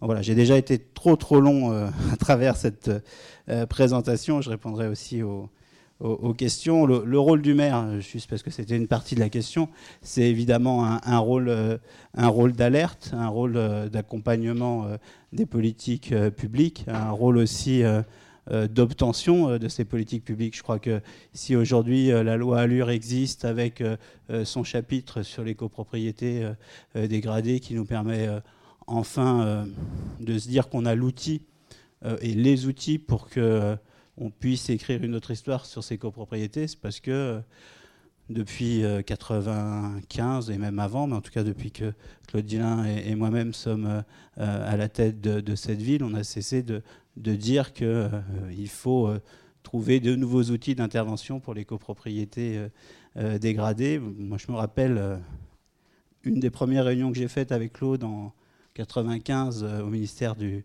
du Logement de l'époque et qu'on leur disait il faut aussi s'occuper des copropriétés. On nous regardait avec des, gros yeux, parce y compris dans nos propres partis politiques. La question, c'était le logement social et que le logement social. La copropriété, c'est la sacro-sainte euh, propriété privée. Ça ne devait pas regarder euh, la puissance publique. Et je peux vous assurer que ça a pris quelques années pour que euh, ce rôle d'alerte soit entendu et qu'on ait, je crois, une capacité d'intervention. Le problème, c'est que euh, le temps est beaucoup trop long quand on y habite. Euh, et, les gens euh, ont du mal à se projeter sur des temps qui sont pour eux très longs. Et c'est là où se pose la question de où on reconstruit, à quel rythme et, pour qui, et effectivement avec, avec quel loyer de sortie. Est-ce que, vous diriez que les outils disponibles aujourd'hui, notamment sur les copropriétés dégradées, puisque là il y a quand même un nouveau dispositif qui se met en place, euh, sont pour vous euh, euh, le bon type d'outils et vont permettre de faire avancer la situation sur ce, sujet très, très complexe hein, et difficile sur votre territoire? je vais dire, j'espère. Sinon, euh, euh, moi, on a connu tous les dispositifs, le début des plans de sauvegarde dans les années 2000, euh, et, on a vu à quel point ces dispositifs étaient insuffisants, trop longs, pas à la hauteur, pas suffisamment budgétés, etc. Après, c'est moi, ces copropriétés-là sont sous administration judiciaire depuis, plus, depuis 2005 de mémoire. Donc l'administration judiciaire, ce n'est pas l'outil adapté euh, euh, au redressement d'une copropriété. Euh, donc là, j'espère à partir de la semaine prochaine, ces copropriétés seront sous une administration judiciaire renforcée issue de la, loi Allure et, permettront d'avoir un, outil technique et permettant de, lancer enfin les chantiers euh, nécessaires. Donc euh, la TSE perçue euh, par l'EPF doit nous permettre de nous lancer enfin dans, dans une politique de portage des logements beaucoup plus importante que qu'elle ne l'était jusqu'à présent. Donc ce qu'il faut, c'est tenir tous les bouts en même temps, entrer dans la copropriété, continuer à, à, lutter contre les marchands de sommeil qui contribuent à la paupérisation, lancer un certain nombre de travaux euh, de sécurité et d'urgence pour que euh, les gens qui vivent là euh, soient en situation de, sécurité maximum, ce qui est loin d'être le cas aujourd'hui. La difficulté, c'est le temps. Et il y a le temps euh, de l'administration, le temps de gestion des, dossiers et, le temps des gens qui habitent là. Donc euh, il va falloir qu'on gère cette, cette question-là euh, avec, les, habitants. Alors je ne l'ai pas dit, mais je pense que vous en doutez. Hein, plus de 70% des gens qui habitent dans ces copropriétés sont, locataires. Les, propriétaires bailleurs ne, ne sont quasiment enfin, ça dépend des immeubles. Il y, a des différenciations suivant l'état de l'immeuble, mais les propriétaires bailleurs ne sont pas majoritaires. Euh, les propriétaires bailleurs sont majoritaires, les propriétaires euh, occupants ne, le sont pas. Les propriétaires bailleurs n'ont pas du tout la même appréhension de, de- des questions. hein. Ils encaissent souvent euh, les loyers et les charges et reversent quasiment rien euh, à la copropriété et contribuent à, cette, euh, spirale. Donc voilà, Euh, je, crois que les outils qu'on a aujourd'hui, la somme de l'opération d'intérêt national et du nouveau PRU doit nous permettre d'avancer sur ces copropriétés. Après, si on n'est pas capable de construire vite euh, des logements, faire que ces opérations euh, aillent le plus vite possible, euh, on, risque de, désespérer ce qui est déjà le cas les, les- gens qui y habitent, et de ne pas percevoir l'issue. Enfin, le, PRU le premier PRU de Clichy-sous-Bois-Montfermeil, qui était complexe, mais beaucoup plus simple que ce qu'on est en train euh, de faire. Euh, voilà, 11 ans, 12 ans après, on a signé le protocole en décembre euh, 2004. Euh, il reste encore un petit tiers de la forestière, alors elle est vide, mais à démolir. Et, ça, c'est parce que le temps de la construction, il est incompressible et il est, il est très très long. Donc voilà, il faut qu'on gère ce, temps. Et ça passe aussi par une politique de construction de logements et pas seulement à l'échelle de, de, de. C'est la question que pose l'ANRU sur le, la reconstitution de l'offre hors site. Après, on ne peut pas mettre les gens dehors non plus. Il faut euh, comprendre leurs demandes. Malgré toutes les difficultés, euh, et, c'est important pour le maire, les gens sont aussi attachés à ce territoire euh, et n'ont pas forcément envie de, le quitter. Donc il faut tenir toutes ces questions-là en même temps. On reviendra tout à l'heure sur les questions d'intercommunalité et de construction hors site. Euh, là. Alors, pardon Ah, pardon, oui, euh, euh, allez-y, oui, bon. allez-y, allez-y si vous voulez poser une petite question.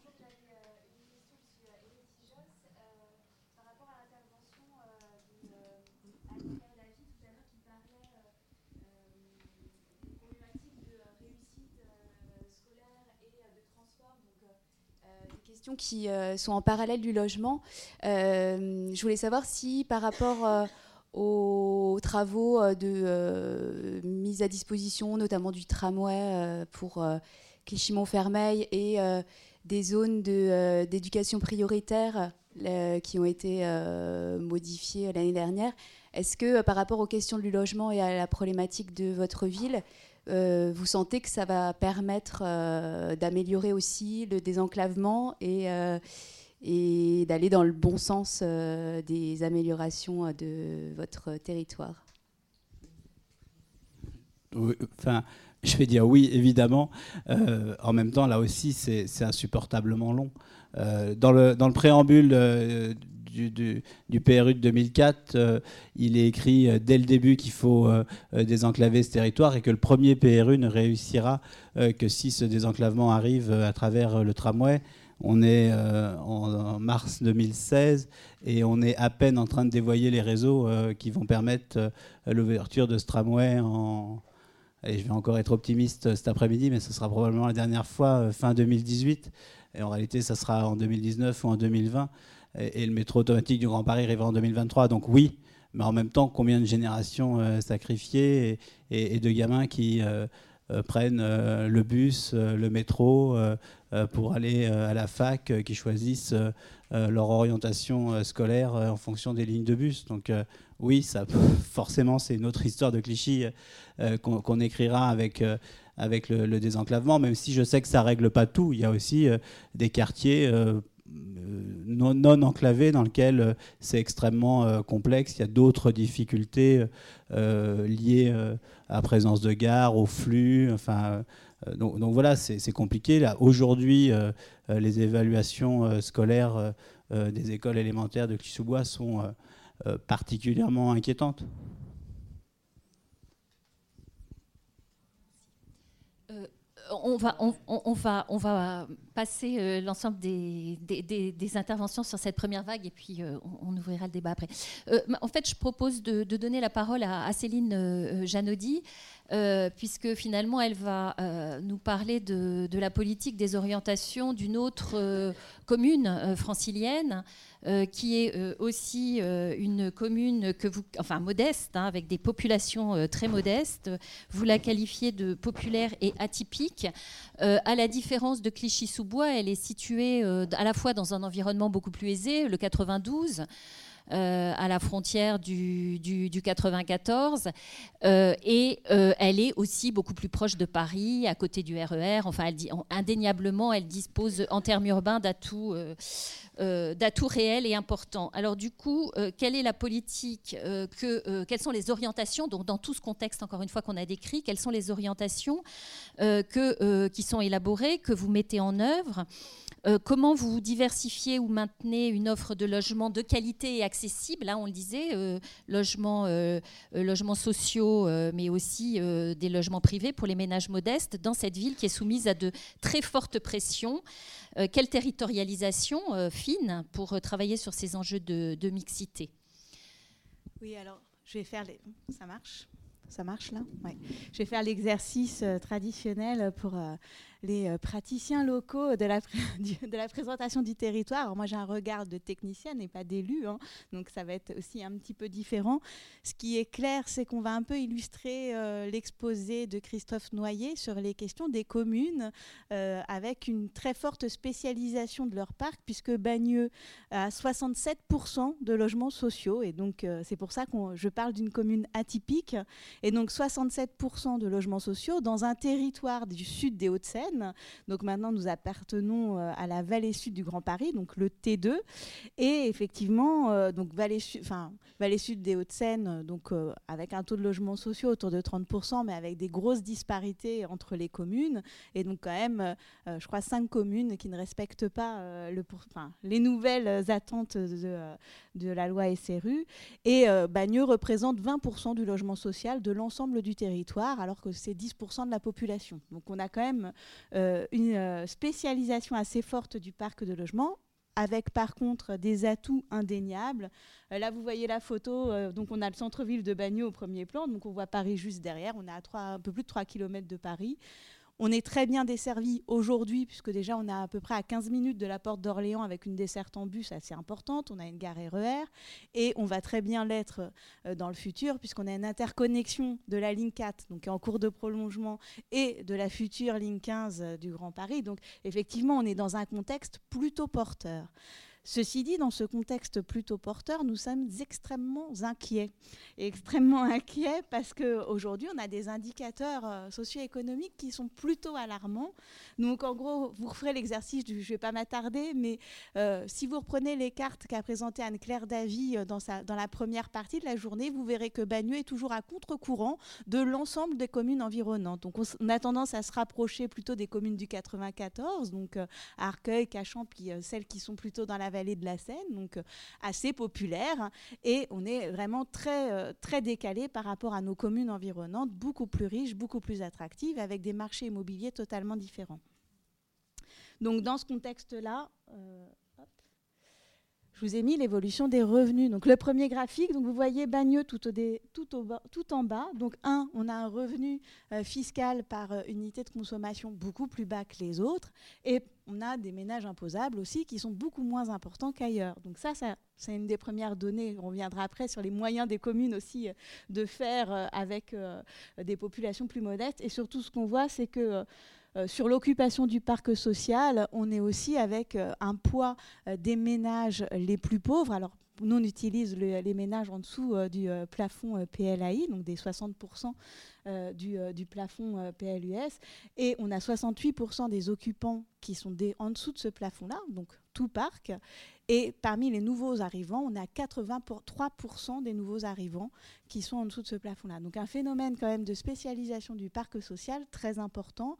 Et avec aujourd'hui une inquiétude forte, on a un vieillissement important hein, du parc social. C'est un parc social essentiellement construit dans les euh, années euh, 50 à 70, donc même phénomène qu'à Clichy-sous-Bois, mais en parc social.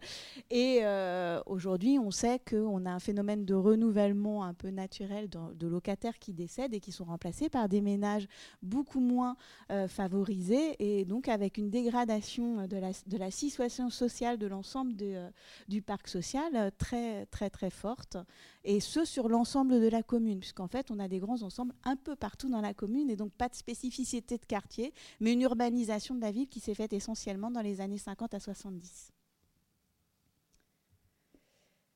Donc ça, je vous ai juste mis donc effectivement la dynamique de renouvellement urbain qui est très importante. Il faut savoir qu'à Bagneux, jusque dans les années euh, 2008, on était à 50 logements par an. On est passé à 200 logements entre 2008 et euh, 2015. Et on a aujourd'hui un objectif de 360 logements par an.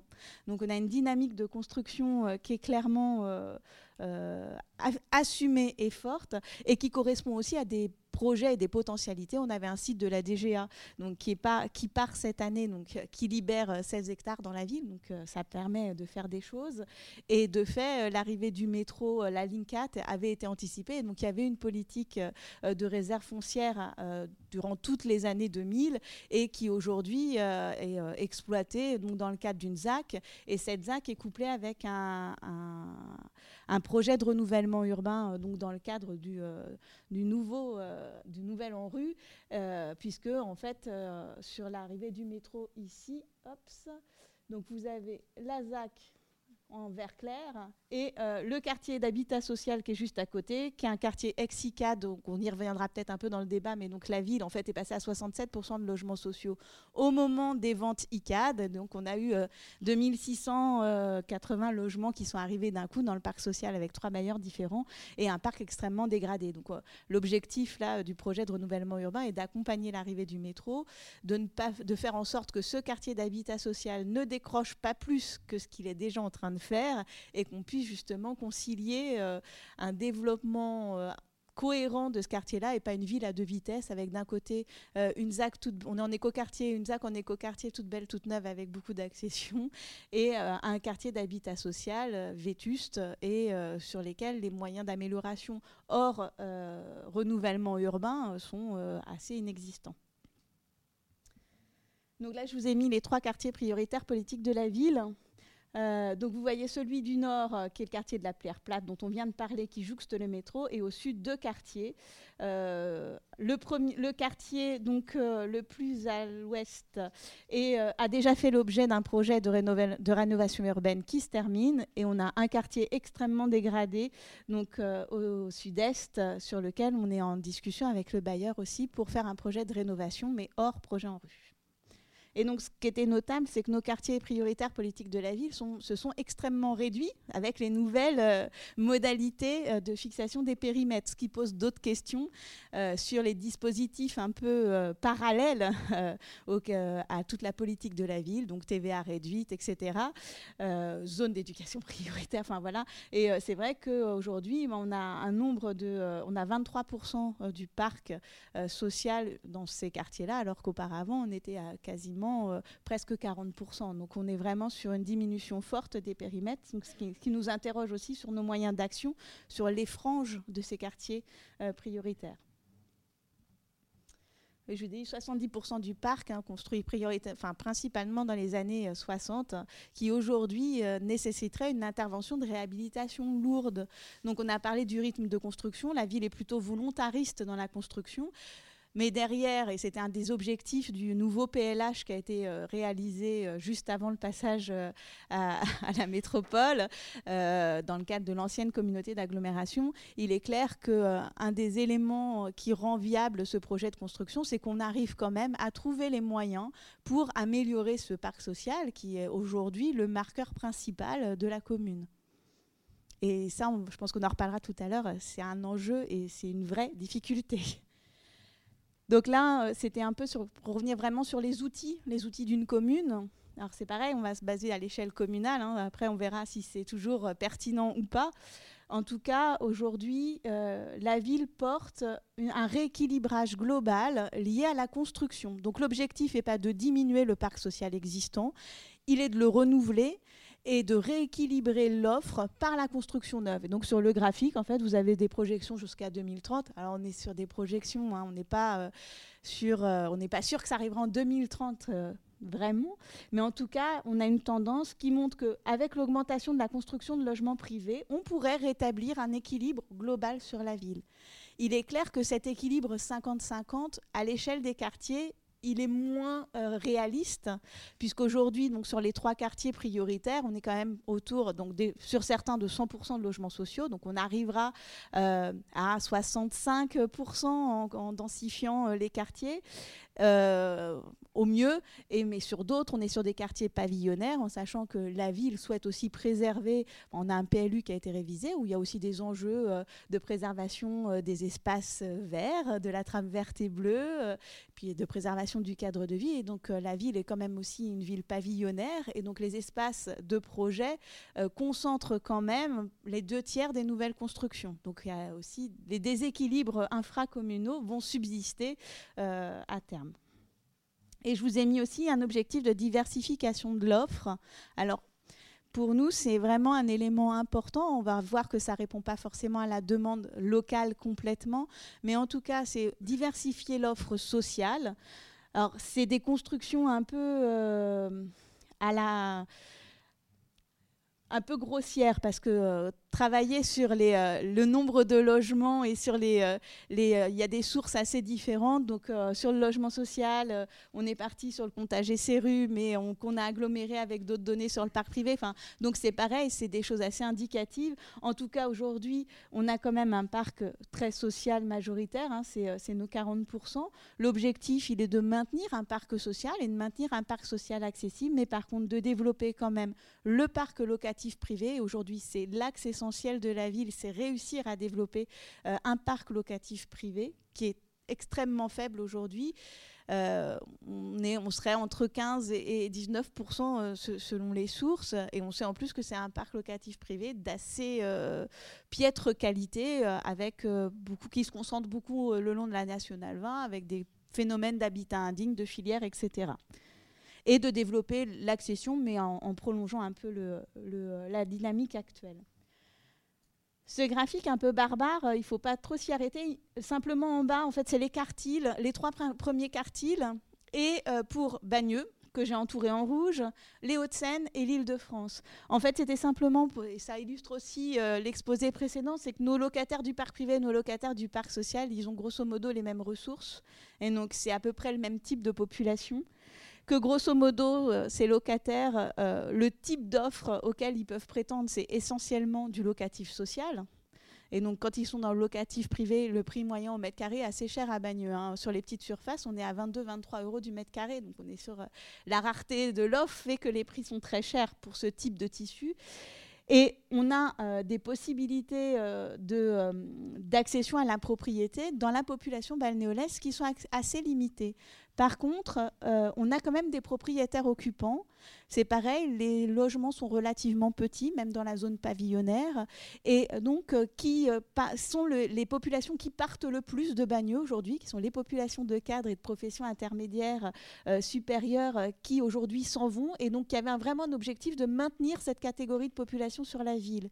Et donc on n'est pas dans un système de développement de l'accession pour les primo-accédants, mais plutôt de développement d'une accession maîtrisée un peu en dehors des dispositifs d'accession sociale classiques, mais euh, pour ces petits propriétaires qui souvent ont des problèmes de euh, surface adaptées à l'évolution de la composition familiale. Et là, l'objectif est de leur permettre de trouver des surfaces plus vastes sur la ville. Et donc en sachant que derrière aussi, on a euh, un, volu- un volume de logements en accession classique qui, de fait, pour nous, est un peu le volet d'attractivité pour l'extérieur. Donc euh, on parlait d'attirer des classes moyennes. Bah oui, nous aussi. on est dans cette logique-là, euh, en sachant que oui, il y a des questions après de concurrence territoriale, c'est-à-dire qu'à Bagny on fait ça, mais euh, on fait ça tous un peu partout. Et donc au bout d'un moment, quelle va être la capacité d'absorption du marché francilien, même si aujourd'hui c'était très tendu, c'est quelque chose qui nous pose question. Et aujourd'hui, on est sur des interrogations en termes de calendrier d'opération pour que ça s'organise relativement bien dans le temps. Donc je rejoins Monsieur Klein sur les questions de gestion du temps et de gestion du temps des projets pour que bah, tout ne soit pas mis sur le marché en même temps, sachant que le projet des 16 hectares de la DGA aujourd'hui est maîtrisé par un investisseur privé. Donc c'est pas une opération publique, c'est une opération privée en partenariat avec la ville.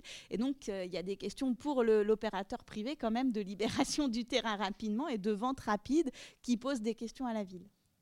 Donc, euh, je vous ai mis, donc on renouvelle 7% du, euh, du, parc euh, social en démolition-reconstruction et il y a une création nouvelle de 8% de logements sociaux. Et juste, on a des questions aussi de concurrence de produits très très fortes. Donc entre logement social plus le PLS, le PLI et l'accession qui est aussi un, souci de gestion interne des parcours. Juste sur la maîtrise de la politique d'attribution, la construction, c'est un objectif un peu à long terme. C'est-à-dire que les effets, on les aura euh, dans 5, euh, ans au mieux pour les premières opérations. Et on sera plus à 10, 15 ans. Or, aujourd'hui, 67%, enfin, 67 de logements sociaux, c'est à peu près 600 euh, à 700 attributions par an pour nous. Donc, c'est un renouvellement de population assez important. Donc là, aujourd'hui, le, gros chantier de la ville, et notamment euh, à l'heure de euh, la mise en place du territoire et des, questions de convention d'équilibre territorial et de mixité sociale, c'est comment on arrive à maîtriser un petit peu eh ben, le peuplement de ce parc social. On a vu qu'il spécialisait énormément. Alors, on est un peu, euh, ça tâtonne, hein, on n'est pas encore euh, vraiment, euh, on, expérimente, on cherche. En tout cas, le grand principe, c'est déjà pour nous de différencier les types de résidences. On a vu qu'on avait des résidences en quartier prioritaire politique de la ville. C'est d'étendre les politiques dérogatoires qu'on peut avoir aujourd'hui sur ces quartiers-là aux franges et donc d'englober euh, les franges de ces périmètres-là, qui en général sont soumis aux mêmes caractéristiques d'occupation, même si des fois c'est un peu mieux, et aux mêmes dynamiques, et donc de différencier un parc fragile et un parc non fragile. L'autre question, c'est celle de répondre à la demande locale. On a 40% des demandeurs qui sont déjà logés dans le parc social. Normal, euh, c'est la majorité du parc sur la ville. Et donc aujourd'hui, on a des politiques nationales, publiques, qui favorise les nouveaux entrants dans le parc social et les nouveaux entrants les plus défavorisés, ceux qui ont le moins accès ailleurs. Or, nous, aujourd'hui, l'objectif est d'arriver à faire en sorte que les nouveaux entrants soient un peu plus favorisés que les anciens locataires. Et donc, il y a des discussions assez fortes avec les autres réservataires et avec l'État pour faire en sorte qu'on euh, soit dans des dynamiques un peu différenciées et euh, donc euh, qui visent à favoriser les mutations internes dans le parc non fragile et à favoriser les décohabitations et du coup l'accès des jeunes au logement euh, sur les parcs les plus fragiles en, essayant de restreindre un peu ces questions de délai d'accès au logement social. Et donc avec l'abandon du critère d'ancienneté. Et ça, c'était juste pour vous dire que sur l'accession, donc on a une charte de la promotion et de la construction qui différencie les secteurs d'attractivité et qui vise justement à moduler les prix avec en fait dans chaque opération l'objectif d'avoir à peu près 10% des logements accessibles au public balnéolais, donc beaucoup moins cher que le marché, euh, le marché en accession traditionnelle.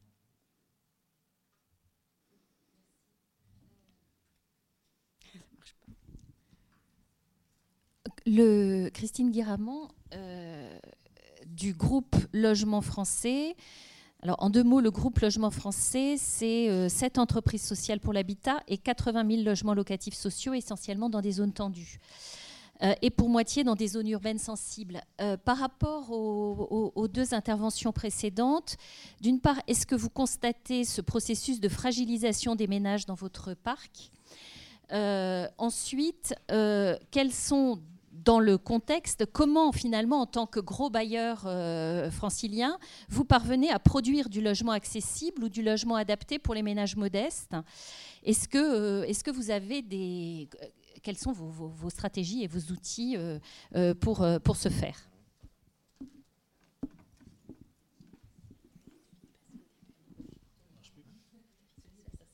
Merci.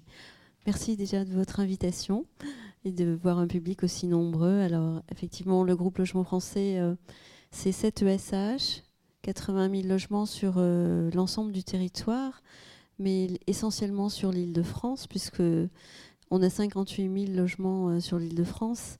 Donc, c'est plus de 70% de notre patrimoine au global. Et non, on n'est plus à 50% de logements ZUS, parce que justement, ça fait des années qu'on travaille là-dessus. On est redescendu à 38%, on est très fiers. Euh, mais Logement français, on le connaît en région parisienne.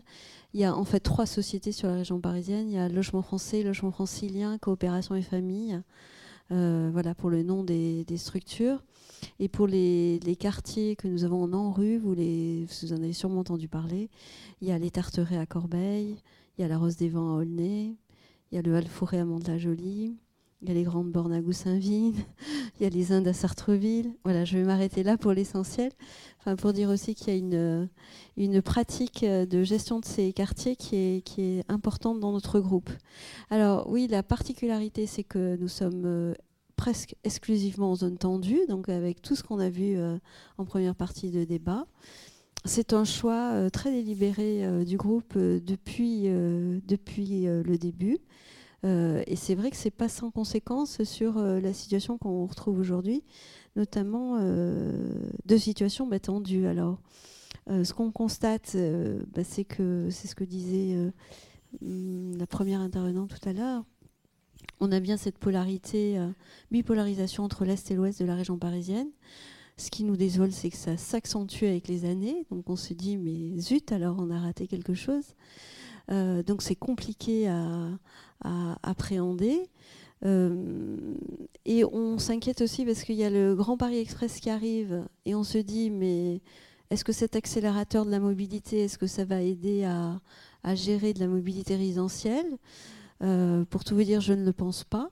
Parce que quand on voit euh, euh, dans nos attributions, les gens choisissent d'abord le lieu euh, privilégié de, se maintenir dans leur logement et, mettent en arbitrage leur emploi plutôt que le logement, parce que c'est tellement difficile pour accéder à un logement social qu'ils ne sont pas enclins à déménager pour aller sur un autre emploi. donc on espère que le Grand Paris Express va effectivement améliorer le déplacement, mais plus le déplacement pour aller chercher un travail, euh, plus que pour euh, organiser la mixité euh, résidentielle dans les communes. Mais c'est mon, c'est ma propre appréhension. C'est vraiment à, débattre. mais c'est ce que l'on voit quand on regarde. on a été un des premiers bailleurs à monter des observateurs de peuplement, puisqu'on a cet observateur depuis 1991 dans toutes nos résidences au niveau national.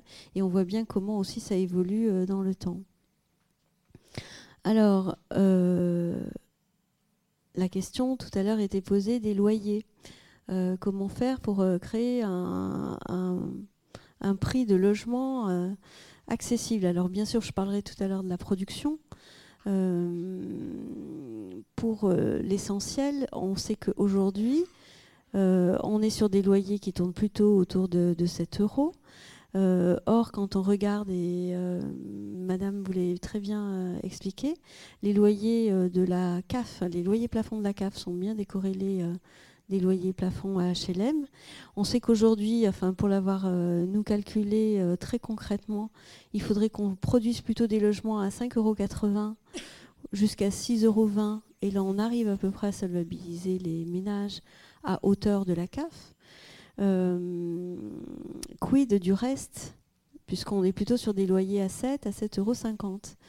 Donc on avait euh, imaginé euh, un projet qui a avorté, hein, je vous l'annonce tout de suite, donc je ne pourrais pas vous en dire les effets, mais on avait imaginé en fait pouvoir, par le biais de, de, la recette de supplément de loyer de solidarité, baisser les loyers pour les ménages les plus précaires. Donc c'est ce qu'on s'est euh, amusé à faire, entre guillemets, sur deux filiales, une euh, dans le Var et une en Ile-de-France. Et on a pu aider en fait seulement euh, que très peu de gens qui en avaient besoin. mais néanmoins, ce qu'on a pu montrer, c'est qu'un un locataire qui payait du supplément de loyer aidait deux ménages précaires. Seulement, si on regarde ça à l'échelle de la France, euh, il y a 100 millions euh, de recettes de, suppléments de loyer. On est largement en dessous des besoins par rapport aux ménages euh, qu'il faudrait aider pour ramener tous les loyers au plafond de l'APL. Et à titre d'illustration, on l'a fait à l'échelle de notre groupe, si on voulait ramener tous ces loyers au loyer plafond, ça représente 6% de notre chiffre d'affaires, 20 millions d'euros. On est dans un rapport de 1 à 10 entre ce qu'on a pu aider et ce qui serait euh, nécessaire de faire. Donc on voit bien que dans l'équation dans laquelle on est, on ne peut pas le faire. Donc on avait imaginé avec la DHUP de dire, ben, certes on est euh, réglementé dans le système du SIEG, hein, du service d'intérêt général. Donc est-ce qu'on peut inventer un dispositif où on pourrait euh, avoir des logements, puisqu'on est en secteur très tendu, des logements sur lesquels on serait proche du marché, mais pas au marché, parce qu'il faut qu'il y ait un écart suffisamment attractif pour que les gens aisés restent dans ce parc, et que cette recette supplémentaire de loyer euh, qu'ils paieraient, on le redistribuerait sur les ménages les plus précaires. En gros, en fait, on complétait le dispositif de l'APL, mais en intra-bailleur. Alors ça a été très critiqué, hein, j'ai été très critiqué par mes collègues bailleurs, pensez bien. Euh, on avait voulu expérimenter euh, sur un groupe neuf et sur un immeuble euh, qu'on rachetait, un immeuble du logement privé qu'on rachetait. Les deux maires étaient d'accord pour tenter l'expérimentation.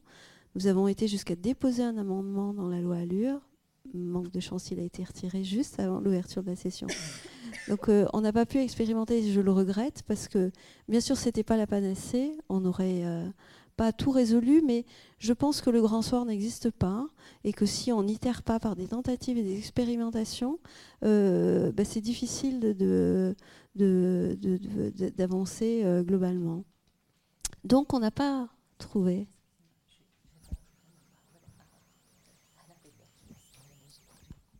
Eh bien, très bien. Oui, pas de souci. Ouais. je suis désolée. Euh, simplement pour euh, conclure, qui est de dire, euh, je pense que on a beaucoup raisonné depuis le début de l'après-midi à, j'allais dire, périmètre constant. Je pense qu'il faut, il y a des déréglementations à faire. Peut-être qu'il faut que le logement social puisse aller aussi sur des parties du secteur privé. on a parlé euh, solvabilisation des locataires, mais il faut peut-être aussi le penser quid de l'APL, quid euh, parce qu'on dit les loyers sont trop chers, mais on peut dire aussi euh, l'APL n'est pas suffisamment solvabilisatrice. Donc c'est la question de en fait comment on, redonne collectivement euh, de l'enveloppe à cette haine. je vais m'arrêter là, mais je reviendrai sur ce sujet par rapport à vos propos tout à l'heure.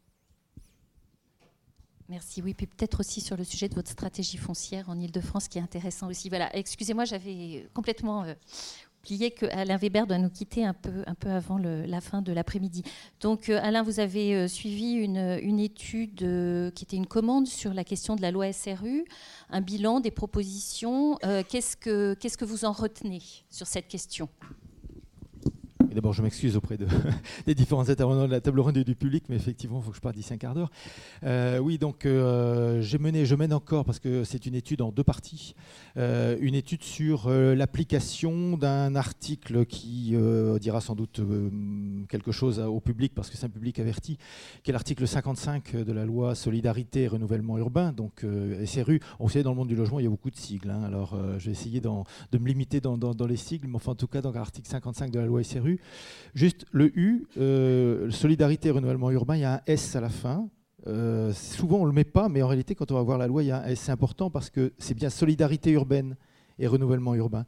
C'est-à-dire que cette loi fondatrice de 2000, hein, euh, 13 décembre 2000, elle s'occupe pas seulement de répartir le logement social le mieux possible sur l'ensemble du territoire français, mais elle s'occupe de plein de choses. Elle est vraiment fondatrice. Elle est fondatrice des relations entre l'État et les communes. Euh, en quelque sorte, elle vient euh, contrebalancer euh, la décentralisation qui, à l'époque, avait 8 ans, 1982, hein, les, lois de décentralisation. Et elle vient réintroduire des objectifs nationaux hein, dont, l'État est censé être le porteur, après avoir largement décentralisé, en tout cas, l'urbanisme. Et autre chose qui est fondateur dans cette loi SRU, c'est qu'elle rapproche les problématiques d'urbanisme et les problématiques d'habitat. Alors, ça a l'air assez, évident en réalité. Euh, ceux qui parmi euh, vous euh, avaient l'habitude de fréquenter ou de travailler sur ces questions-là, vous savez que c'est pas du tout, du tout évident et qu'il y a un peu des tuyaux d'orgue entre ceux qui s'occupent d'urbanisme d'un côté, et ceux qui s'occupent d'habitat, de logement de l'autre. Et cette loi, elle a cette ambition de rapprocher un petit peu, j'allais dire de force, hein, les problématiques d'urbanisme et, les problématiques d'habitat. Donc effectivement, les ministères, donc ministre du logement, à l'époque c'était Sylvia Pinel, aujourd'hui elle a changé, ministre de la ville. Euh, à l'époque, c'était donc Patrick Caner, c'est toujours lui, et il avait auprès de lui une secrétaire d'État à la politique de la ville qui, entre-temps, euh, euh, a fait du chemin puisqu'elle s'appelait Myriam El Khomri. Euh, donc voilà, il y a de nouveau une secrétaire d'État à la ville, cette fois-ci pas à la politique de la ville, mais à la ville depuis quelques semaines. hein. Donc on a bien cette triple commande en fait de ces trois ministères, enfin il y a un secrétaire d'État et de, ministères, sur comment est-ce qu'on peut juger l'application sur le terrain de cet article 55 de la loi Qui a vocation à répartir le mieux possible sur le territoire français euh, le logement social, euh, des obligations pour euh, la plupart des grandes enfin des grandes, 3500 habitants hors Île-de-France et 1500 habitants en France, en Île-de-France, pardon. Donc la plupart des, on va dire, des communes, hein, mais compte tenu de l'émiettement du paysage communal français, ça, c'est les grandes communes, de, bah, de les obliger, oui, de les obliger, donc c'est une contrainte, c'est une loi de contrainte, au moins en tout cas cet article-là, de les obliger à avoir au minimum 20%, aujourd'hui dans la plupart des cas 25%, de logement social sur leur territoire, avec une définition du logement social.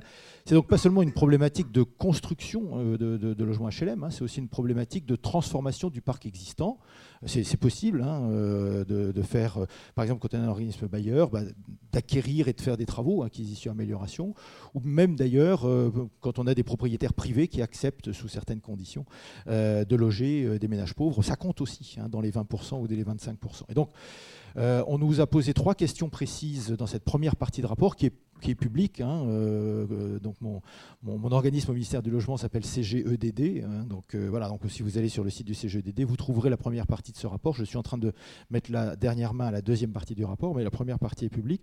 On nous a posé trois questions précises derrière laquelle il y a, ça paraît un peu technique ces trois questions, vous verrez, mais derrière laquelle il y a en fait vraiment des enjeux sur la problématique qui nous a été posée de fracture sociale et, et fracture spatiale.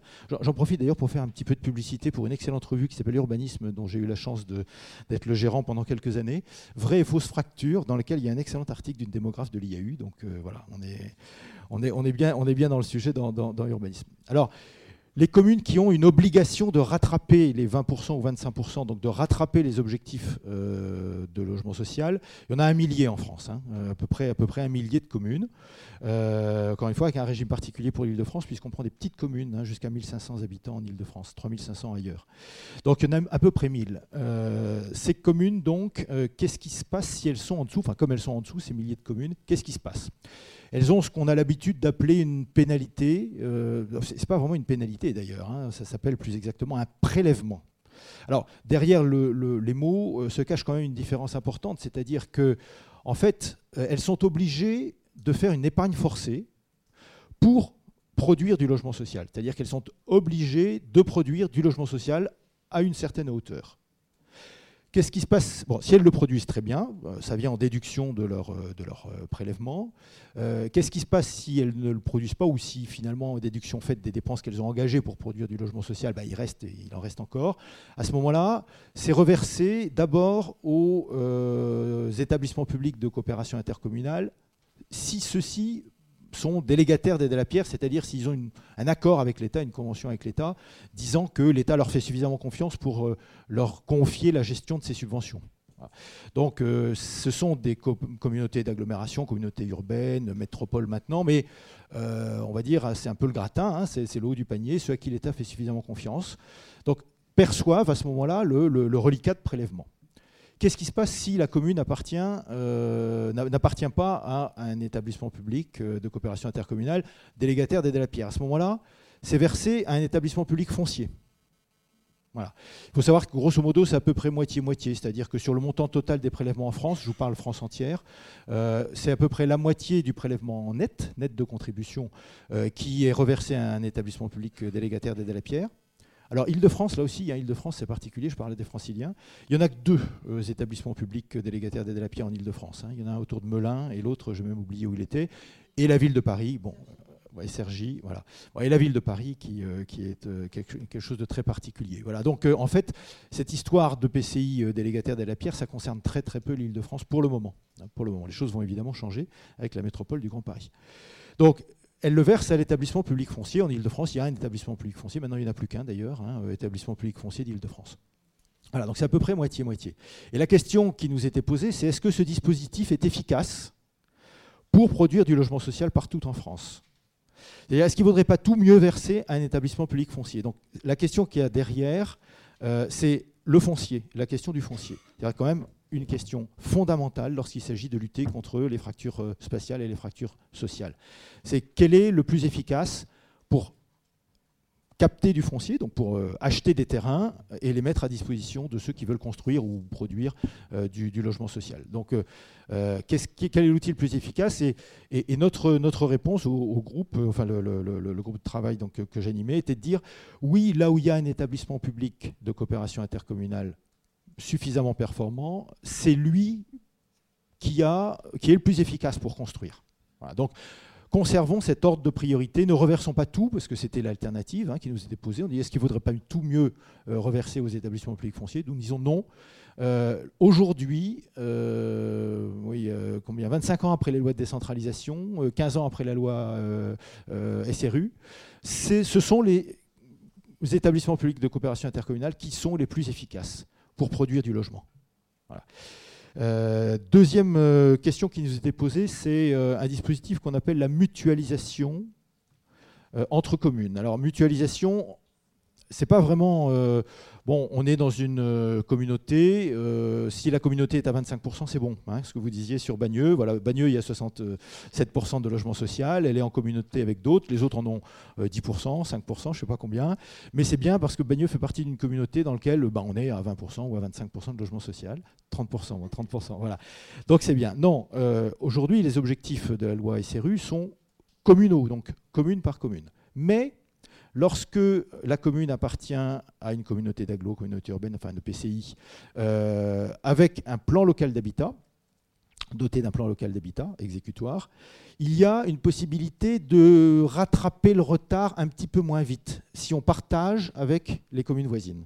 C'est-à-dire qu'une commune voisine de Bagneux, euh, elle peut lisser un petit peu dans le temps son retard, sachant qu'en 2025, puisque le terme du rattrapage du retard c'est 2025, en 2025 il faudra quand même qu'elle ait 25% de logement social. Mais elle n'est pas obligée de, à une croissance linéaire. Elle peut partager avec, euh, bon, non, Bagneux, parce qu'il y en a déjà 67%, mais elle peut partager avec une autre commune.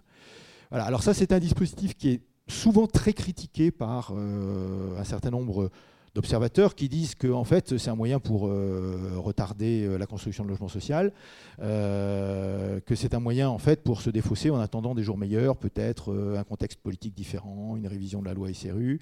Et donc c'est une disposition que le projet de loi égalité et citoyenneté, dont vous avez dû entendre parler, qui aura un certain nombre de dispositions en matière de logement social, c'est une disposition que le projet de loi égalité et citoyenneté propose de supprimer. Hein, donc plus de mutualisation, objectif commune par commune, linéaire jusqu'en 2025. Euh, nous, ce que nous avons euh, observé euh, en allant sur le terrain, c'est que ce dispositif de partage du rythme d'atteinte de l'objectif entre communes d'une même communauté d'agglo, urbaine, etc., c'est un élément important du dialogue entre les communes d'une même communauté urbaine communauté d'agglo. Euh, ça fait partie du plan local de l'habitat, c'est inscrit dans le plan local de l'habitat. Aujourd'hui, il y a des objectifs commune par commune dans le plan local de l'habitat. Et finalement, c'est toujours un peu la même philosophie. Pour nous, nous pensons qu'il vaut mieux que les questions se discutent au niveau le plus local possible, et donc au niveau de l'intercommunalité, plutôt que d'être euh, depuis le haut et depuis le national. Nous croyons beaucoup à la territorialisation des politiques, euh, du logement, et davantage de territorialisation nous paraît euh, une bonne chose. Et donc, dernier élément, alors vraiment pour les communes les plus, oui, les communes qui sont très très loin d'atteindre leurs objectifs sont dites des communes carencées. C'est-à-dire que l'État, le préfet dit, sur les 1000 communes, il y a 200 communes qui vraiment sont très très loin de leur retard, qui vont le rattrapent pas assez vite, euh, carence. Ça a des conséquences assez fortes, ça a des conséquences notamment que c'est l'État qui reprend la gestion du foncier. Alors, il reprend la gestion des euh, déclarations d'intérêt d'aliénés, c'est-à-dire qu'il n'achète pas tout le foncier qui se présente, bien sûr. Mais enfin, il a vocation, dans toutes ces communes carencées, dans ces 200 communes carencées sur les 1000 euh, qui sont en retard, il a vocation à regarder toutes les ventes de terrain et à dire oui, ah, ce terrain-là, je le préempte, je l'achète et je le donne à un organisme HLM pour qu'il construise du logement social. Et sur ces 200 communes, ben, il y en a encore 36 euh, qui sont alors là non seulement carencés, mais euh, alors, dans le jargon on dit carencés prioritaires, hein, mais euh, souvent on les appelle aussi les récalcitrants. Alors il y a des récalcitrants, 36 en France entière, hein, donc bon, vous voyez, c'est vraiment le, dur du dur. Et ces récalcitrants, la question qui nous était posée, la troisième question qui nous était posée, c'est est-ce qu'il ne faudrait pas que l'État non seulement reprenne la gestion des, de- des déclarations d'intention d'aliéner, donc la gestion des ventes de terrain, reprennent, comme il en a la possibilité, l'octroi des permis de construire, mais même qu'ils puissent aller jusqu'à reprendre une partie euh, des pouvoirs de police du maire, euh, parce que vraiment, quand un maire est récal- est récalcitrant, il peut mettre un sens interdit pour empêcher les camions d'arriver, il peut euh, pas donner d'autorisation de stationner, d'autorisation aux grues de survoler. Bref. Donc le maire a en France donc, un certain nombre de pouvoirs de police. Quand il veut vraiment être récalcitrant, il peut l'être. Donc on nous disait, mais est-ce qu'il ne faudrait pas que ça soit l'État à ce moment-là, le préfet, qui reprenne ses pouvoirs de police? Et Notre réponse a été pragmatique en disant, écoutez, c'est effectivement une menace qu'un certain nombre de maires ont agitée. Euh, on cite toujours le même, d'ailleurs, dans la banlieue parisienne. hein, euh, mais c'est resté au stade de la menace, il ne l'a pas encore mis en œuvre. Et partout ailleurs en France, quand on interroge nos collègues de l'État, aucun ne nous a dit qu'il y a un maire qui soit tellement récalcitrant qu'il ait dit qu'il allait mettre un sens interdit pour empêcher les camions d'arriver. Donc, utilisons déjà les pouvoirs importants euh, qui sont entre les mains du préfet, qui peuvent encore une fois aller jusqu'à l'octroi du permis de construire. Ça, ça fait très très mal quand on est maire, se voir retirer l'octroi du permis de construire, c'est- très douloureux. Donc ils peuvent aller jusqu'à l'octroi du permis de construire. Et puis si vraiment il y a un problème, bah, il sera bien temps à ce moment-là de légiférer, mais ne légiférons pas tout de suite. Donc je voudrais juste terminer par cette petite phrase de Napoléon, c'est-à-dire que Napoléon disait la guerre est un art simple et tout d'exécution. Euh, je veux dire la lutte contre les fractures spatiales et les fractures sociales en matière de logement, c'est un art pas forcément simple, mais tout d'exécution. C'est-à-dire tout est dans l'exécution et dans la façon dont les outils qui sont entre les mains des différents acteurs sont appliqués sur le terrain. Voilà, merci. Merci. Euh, il est déjà très très tard et j'ai pas bien rempli mon rôle de gestion du temps, donc je m'en excuse. Je vais néanmoins, euh, on va néanmoins faire passer euh, un peu la, passer la parole dans la salle. Donc je vous demande de, vous présenter, d'être très synthétique. On va prendre plusieurs questions ou remarques s'il y en a. Et revenir ensuite vers les intervenants de la table ronde.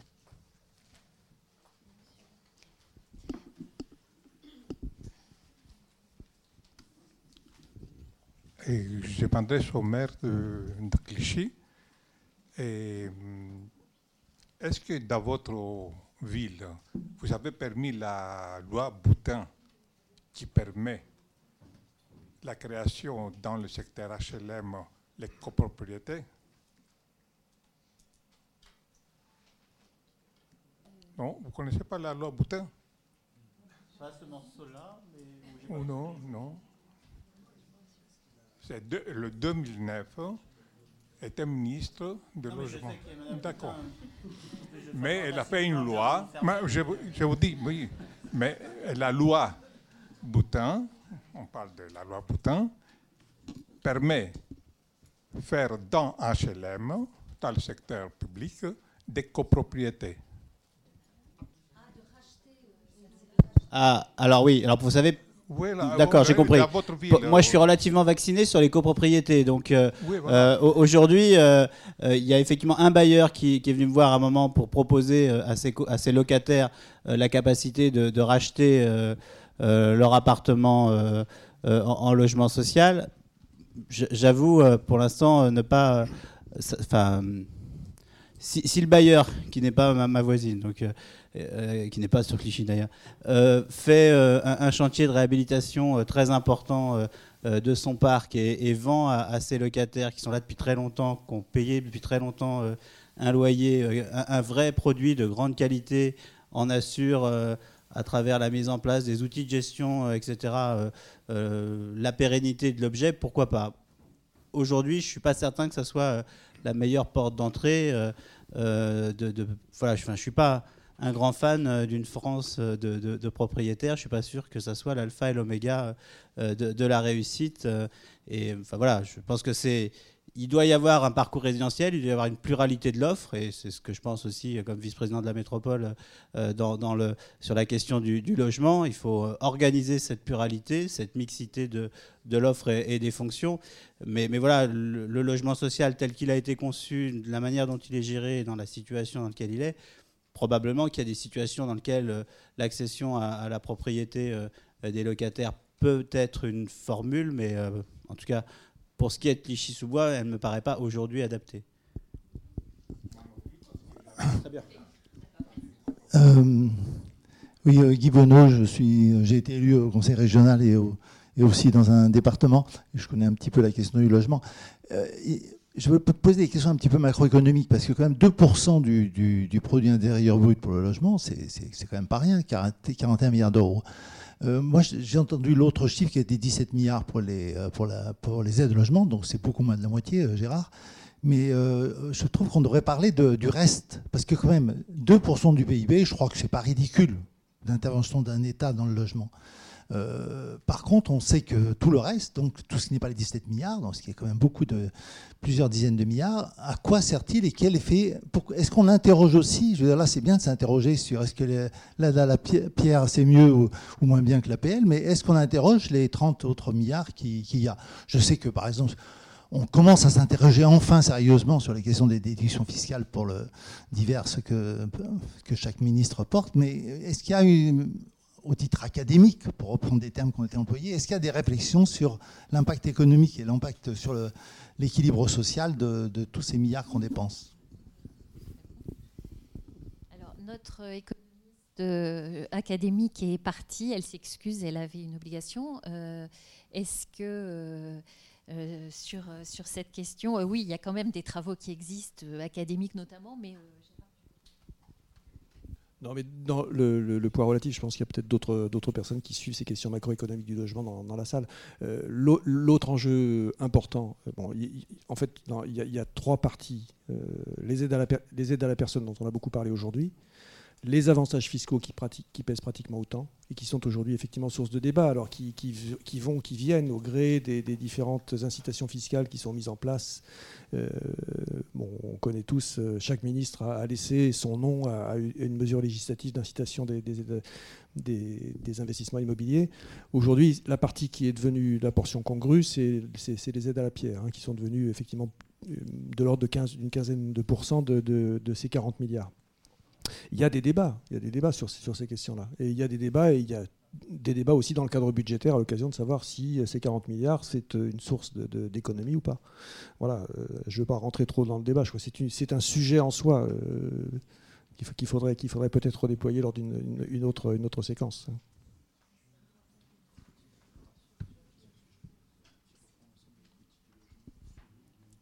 est-ce qu'il y a d'autres d'autres d'autres questions, d'autres euh, remarques euh, sur cette, euh, sur cette question d'ailleurs des, avantages fiscaux. Il y avait un très bon article dans Le Monde, euh, je crois qu'il y a deux jours, qui pointait euh, vraiment le- les effets pervers euh, euh, des, dispositifs celliers, en, en l'occurrence, et de la défiscalisation qui ont produit dans certains micro-marchés euh, des résultats euh, totalement catastrophiques.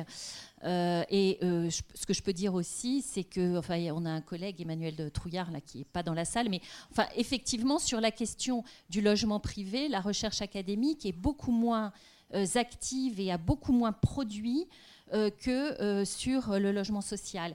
Et c'est vrai que quand on a fait un peu le casting pour monter cette journée euh, et qu'on veut parler du logement privé, euh, euh, c'est- pas forcément évident de trouver des interlocuteurs. Euh, Il y a les économistes d'un côté, euh, mais il y a très peu de travaux sérieux euh, académiques sur, euh, euh, sur le logement privé. Et, et c'est un manque parce qu'effectivement, ça a un poids extrêmement lourd euh, euh, sur le plan euh, macroéconomique. Alors je redonne la... Euh, enfin, si vous voulez quand même des informations, la thèse d'Emmanuel Trouillard, donc qui n'est pas dans la salle, c'est le travail le plus récent sur le sujet, où il y a toutes les références qu'il faut et vous aurez, vous serez nourri euh, intellectuellement par toutes ces. Voilà, j'étais au jury, donc voilà pourquoi j'en parle. Et, j'ajoute également sur, sur le sujet un site internet qui s'appelle Politique du logement. Il y avait Jean Beauvieux qui était dans la salle tout à l'heure qui, qui contribue à l'animation de ce site, sur lequel on peut trouver des tas de, quand même pas mal, pas mal de littérature sur ces sujets. J'en profite puisque je tiens le micro pour euh, revenir vers, vers euh, Olivier Klein. Euh, j'ai dû m'absenter un instant. Est-on venu sur la question de la métropole et de, des enjeux en termes de, à la fois de production de logements, de production de logement social et de réduction des, des fractures territoriales. Quel est, le- l'agenda, le programme de travail, les orientations qui s'esquissent au, au sein de cette métropole Euh, que, que dit le vice-président chargé de ces questions-là Euh, Bon, il y a trois mois à peine qu'elle est en place, donc on va lui laisser du temps, mais quand même. Voilà. euh, je vais pas. Enfin, c'est compliqué. D'abord, euh, et ça prouve la complexité. Si je regarde les délégations des uns et des autres, on est au moins trois ou quatre sur la question du, du logement euh, à la métropole. Alors entre les équilibres politiques euh, euh, et, vient se rajouter en plus là-dessus un certain nombre de vice-présidents sur la question de l'aménagement. Donc voilà, tout ça, tout ça fait un- une forme de complexité. Mais, mais je crois, en tout cas moi, comme ça a été dit, il faut à la fois, enfin, M. Weber est parti, mais sur la question du logement, il y a la réalité locale, mais forcément, si on veut que, que les choses évoluent, il faut prendre de, la hauteur et avoir une réflexion euh, sur une échelle différente. Alors, on ne modifiera pas euh, la carte métropolitaine euh, en un jour et, c'est une appréhension différente. Donc, et, puis, y a, ça a été évoqué, le logement, c'est aussi une question politique, une question de, posture. Les discours sur le logement social, euh, la, une espèce de- d'épouvantail qu'on agite euh, pour un certain nombre de maires sur, euh, sur ces questions-là, alors que la réalité, ça a été décrite dans la première partie. Le logement social, il est ce qu'on en, qu'on en fait. Et effectivement, le, le prix du loyer de, de sortie est déjà euh, une forme de nouvelle ségrégation. Donc, toutes ces questions-là, et même si au titre du CNV, on, on travaille sur le projet de loi égalité, citoyenneté et son volet logement, il y il y a des des choses qui sont assez intéressantes, mais pas simples à mettre en œuvre sur euh, euh, la nouvelle politique euh, de, de loyer, l'écart, euh, les 25% des plus pauvres, enfin, etc. C'est quand même un outil, enfin, une proposition de loi qui est assez ambitieuse, mais à mon avis extrêmement complexe et pas forcément euh, appréciée, en tout cas en première lecture par, euh, par les bailleurs. Euh, donc voilà, moi je crois que d'abord, euh, la métropole doit réfléchir à son programme, enfin son PMHH d'habitat et, d'hébergement, ce programme métropolitain. Je crois qu'une première chose à faire en s'appuyant sur l'IAU, sur la PUR, c'est faire la synthèse des PLH. Parce que souvent, si on regarde les, PLH, euh, dans leur réalité, ils ne sont pas le discours que les maires euh, en renvoient. Ils sont souvent plus ambitieux. Euh, D'abord parce qu'il y a la loi, et, ensuite euh, il y a les personnes publiques associées qui ont en permanence euh, euh, surveillé euh, ce que doivent être les, euh, PLH communaux. Donc je pense qu'on a un gros travail à faire de synthèse de ces PLH. Je pense aussi qu'on n'a pas les moyens de, prendre euh, trop de temps euh, pour euh, réécrire. Enfin, il y a le travail de la région, il y a le travail du CRHH. Je pense qu'on a une obligation à essayer de faire cette synthèse rapide et, de se projeter. Et puis, d'avoir des actions euh, particulières de, la métropole. Alors, euh, il y a ce que le président Ollier a annoncé à travers Inventons la métropole, les HUC du Grand Paris. Mais là aussi, il faudra qu'on soit très attentif, ne pas euh, arroser là où c'est déjà largement mouillé et de ne pas faire que les promoteurs viennent là où c'est le plus facile et, se désintéressent des- du foncier les, les plus qui peuvent paraître difficiles aujourd'hui, mais si on n'est pas sur, sur cette volonté de, de rééquilibrer euh, la construction euh, euh, métropolitaine. Enfin, un, moi, j'aurais le sentiment de, ne servir à rien et, on verra quelles conséquences j'en tirerai. Mais voilà, je pense que le discours du, maire de Clichy-sous-Bois, sans être le porte-parole de qui que ce soit, doit, doit permettre d'avoir cette volonté de travailler sur, sur une échelle plus grande et, et avec une volonté d'équilibrage, mais pas seulement en termes Enfin, moi, j'aime pas trop le, vocabulaire de, mixité sociale. Enfin, c'est, euh, une possibilité offerte aux, habitants de, la métropole de, construire un, parcours résidentiel choisi euh, et, pas subi. Aujourd'hui, euh, pour une partie d'entre eux, il est subi et puis il est le résultat d'une somme d'entre-soi et pas seulement l'entre-soi des, des plus fragiles. Donc, c'est sur tout ça qu'il va falloir que la métropole essaye euh, mais ça ne sera pas forcément simple de, faire valoir une, vision. Mais, mais pas que pas que de la philosophie. Je crois que la métropole, si elle veut euh, exister, c'est aussi euh, en, ayant les moyens d'imposer ou en tout cas de, proposer assez fort. Et c'est compliqué hein, entre la région et chacun essaiera de trouver sa place, même si le vice-président chargé du logement n'était pas là aujourd'hui. Il faudra qu'on se voit très vite.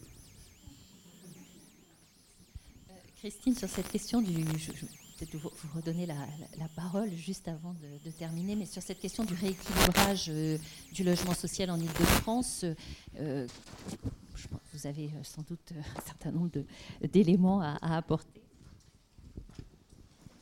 Ben, je peux vous dire euh, où est-ce qu'on choisit de construire. hein. Peut-être euh, répondre de cette manière-là.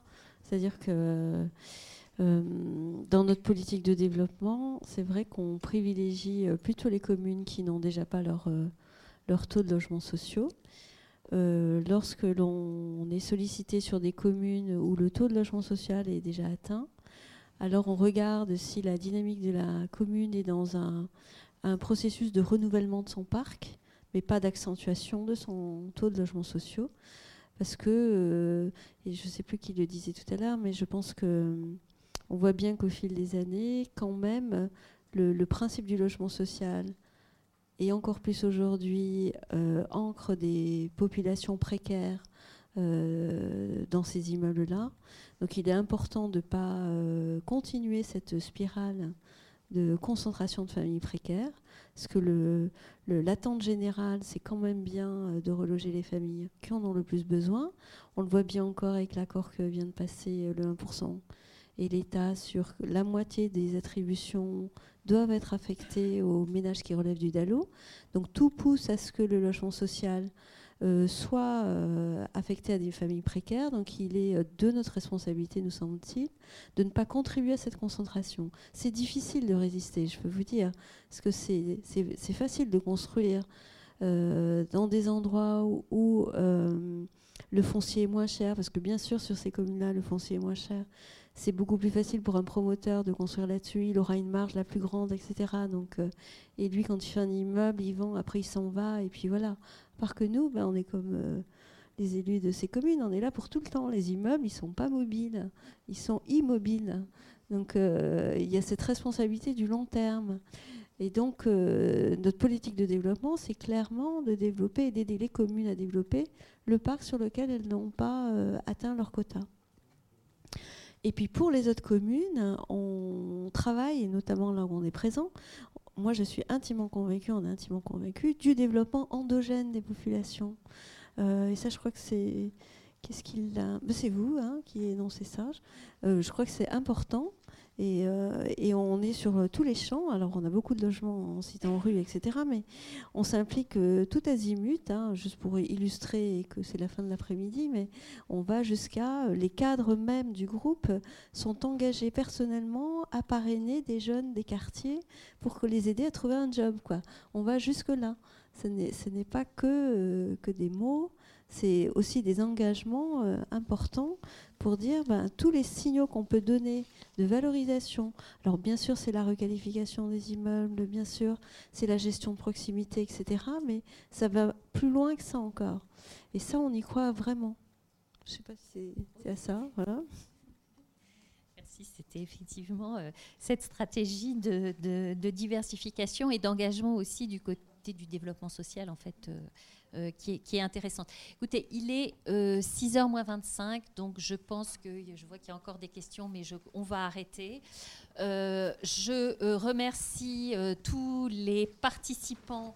euh, et je vous remercie aussi euh, pour votre attention. euh, je vous invite à euh, continuer l'échange autour euh, d'un pot. Il y a du jus de fruits, euh, quelques biscuits euh, à la sortie. Donc vous pouvez continuer à échanger. Et euh, j'en profite aussi pour vous dire que donc le prochain séminaire ENSIAU, comme le disait Valérie Mancré-Taylor tout à l'heure, euh, aura lieu le 20 mai, euh, ici, après-midi, sur la question de l'accueil des nouveaux migrants. Voilà. Merci beaucoup à tous.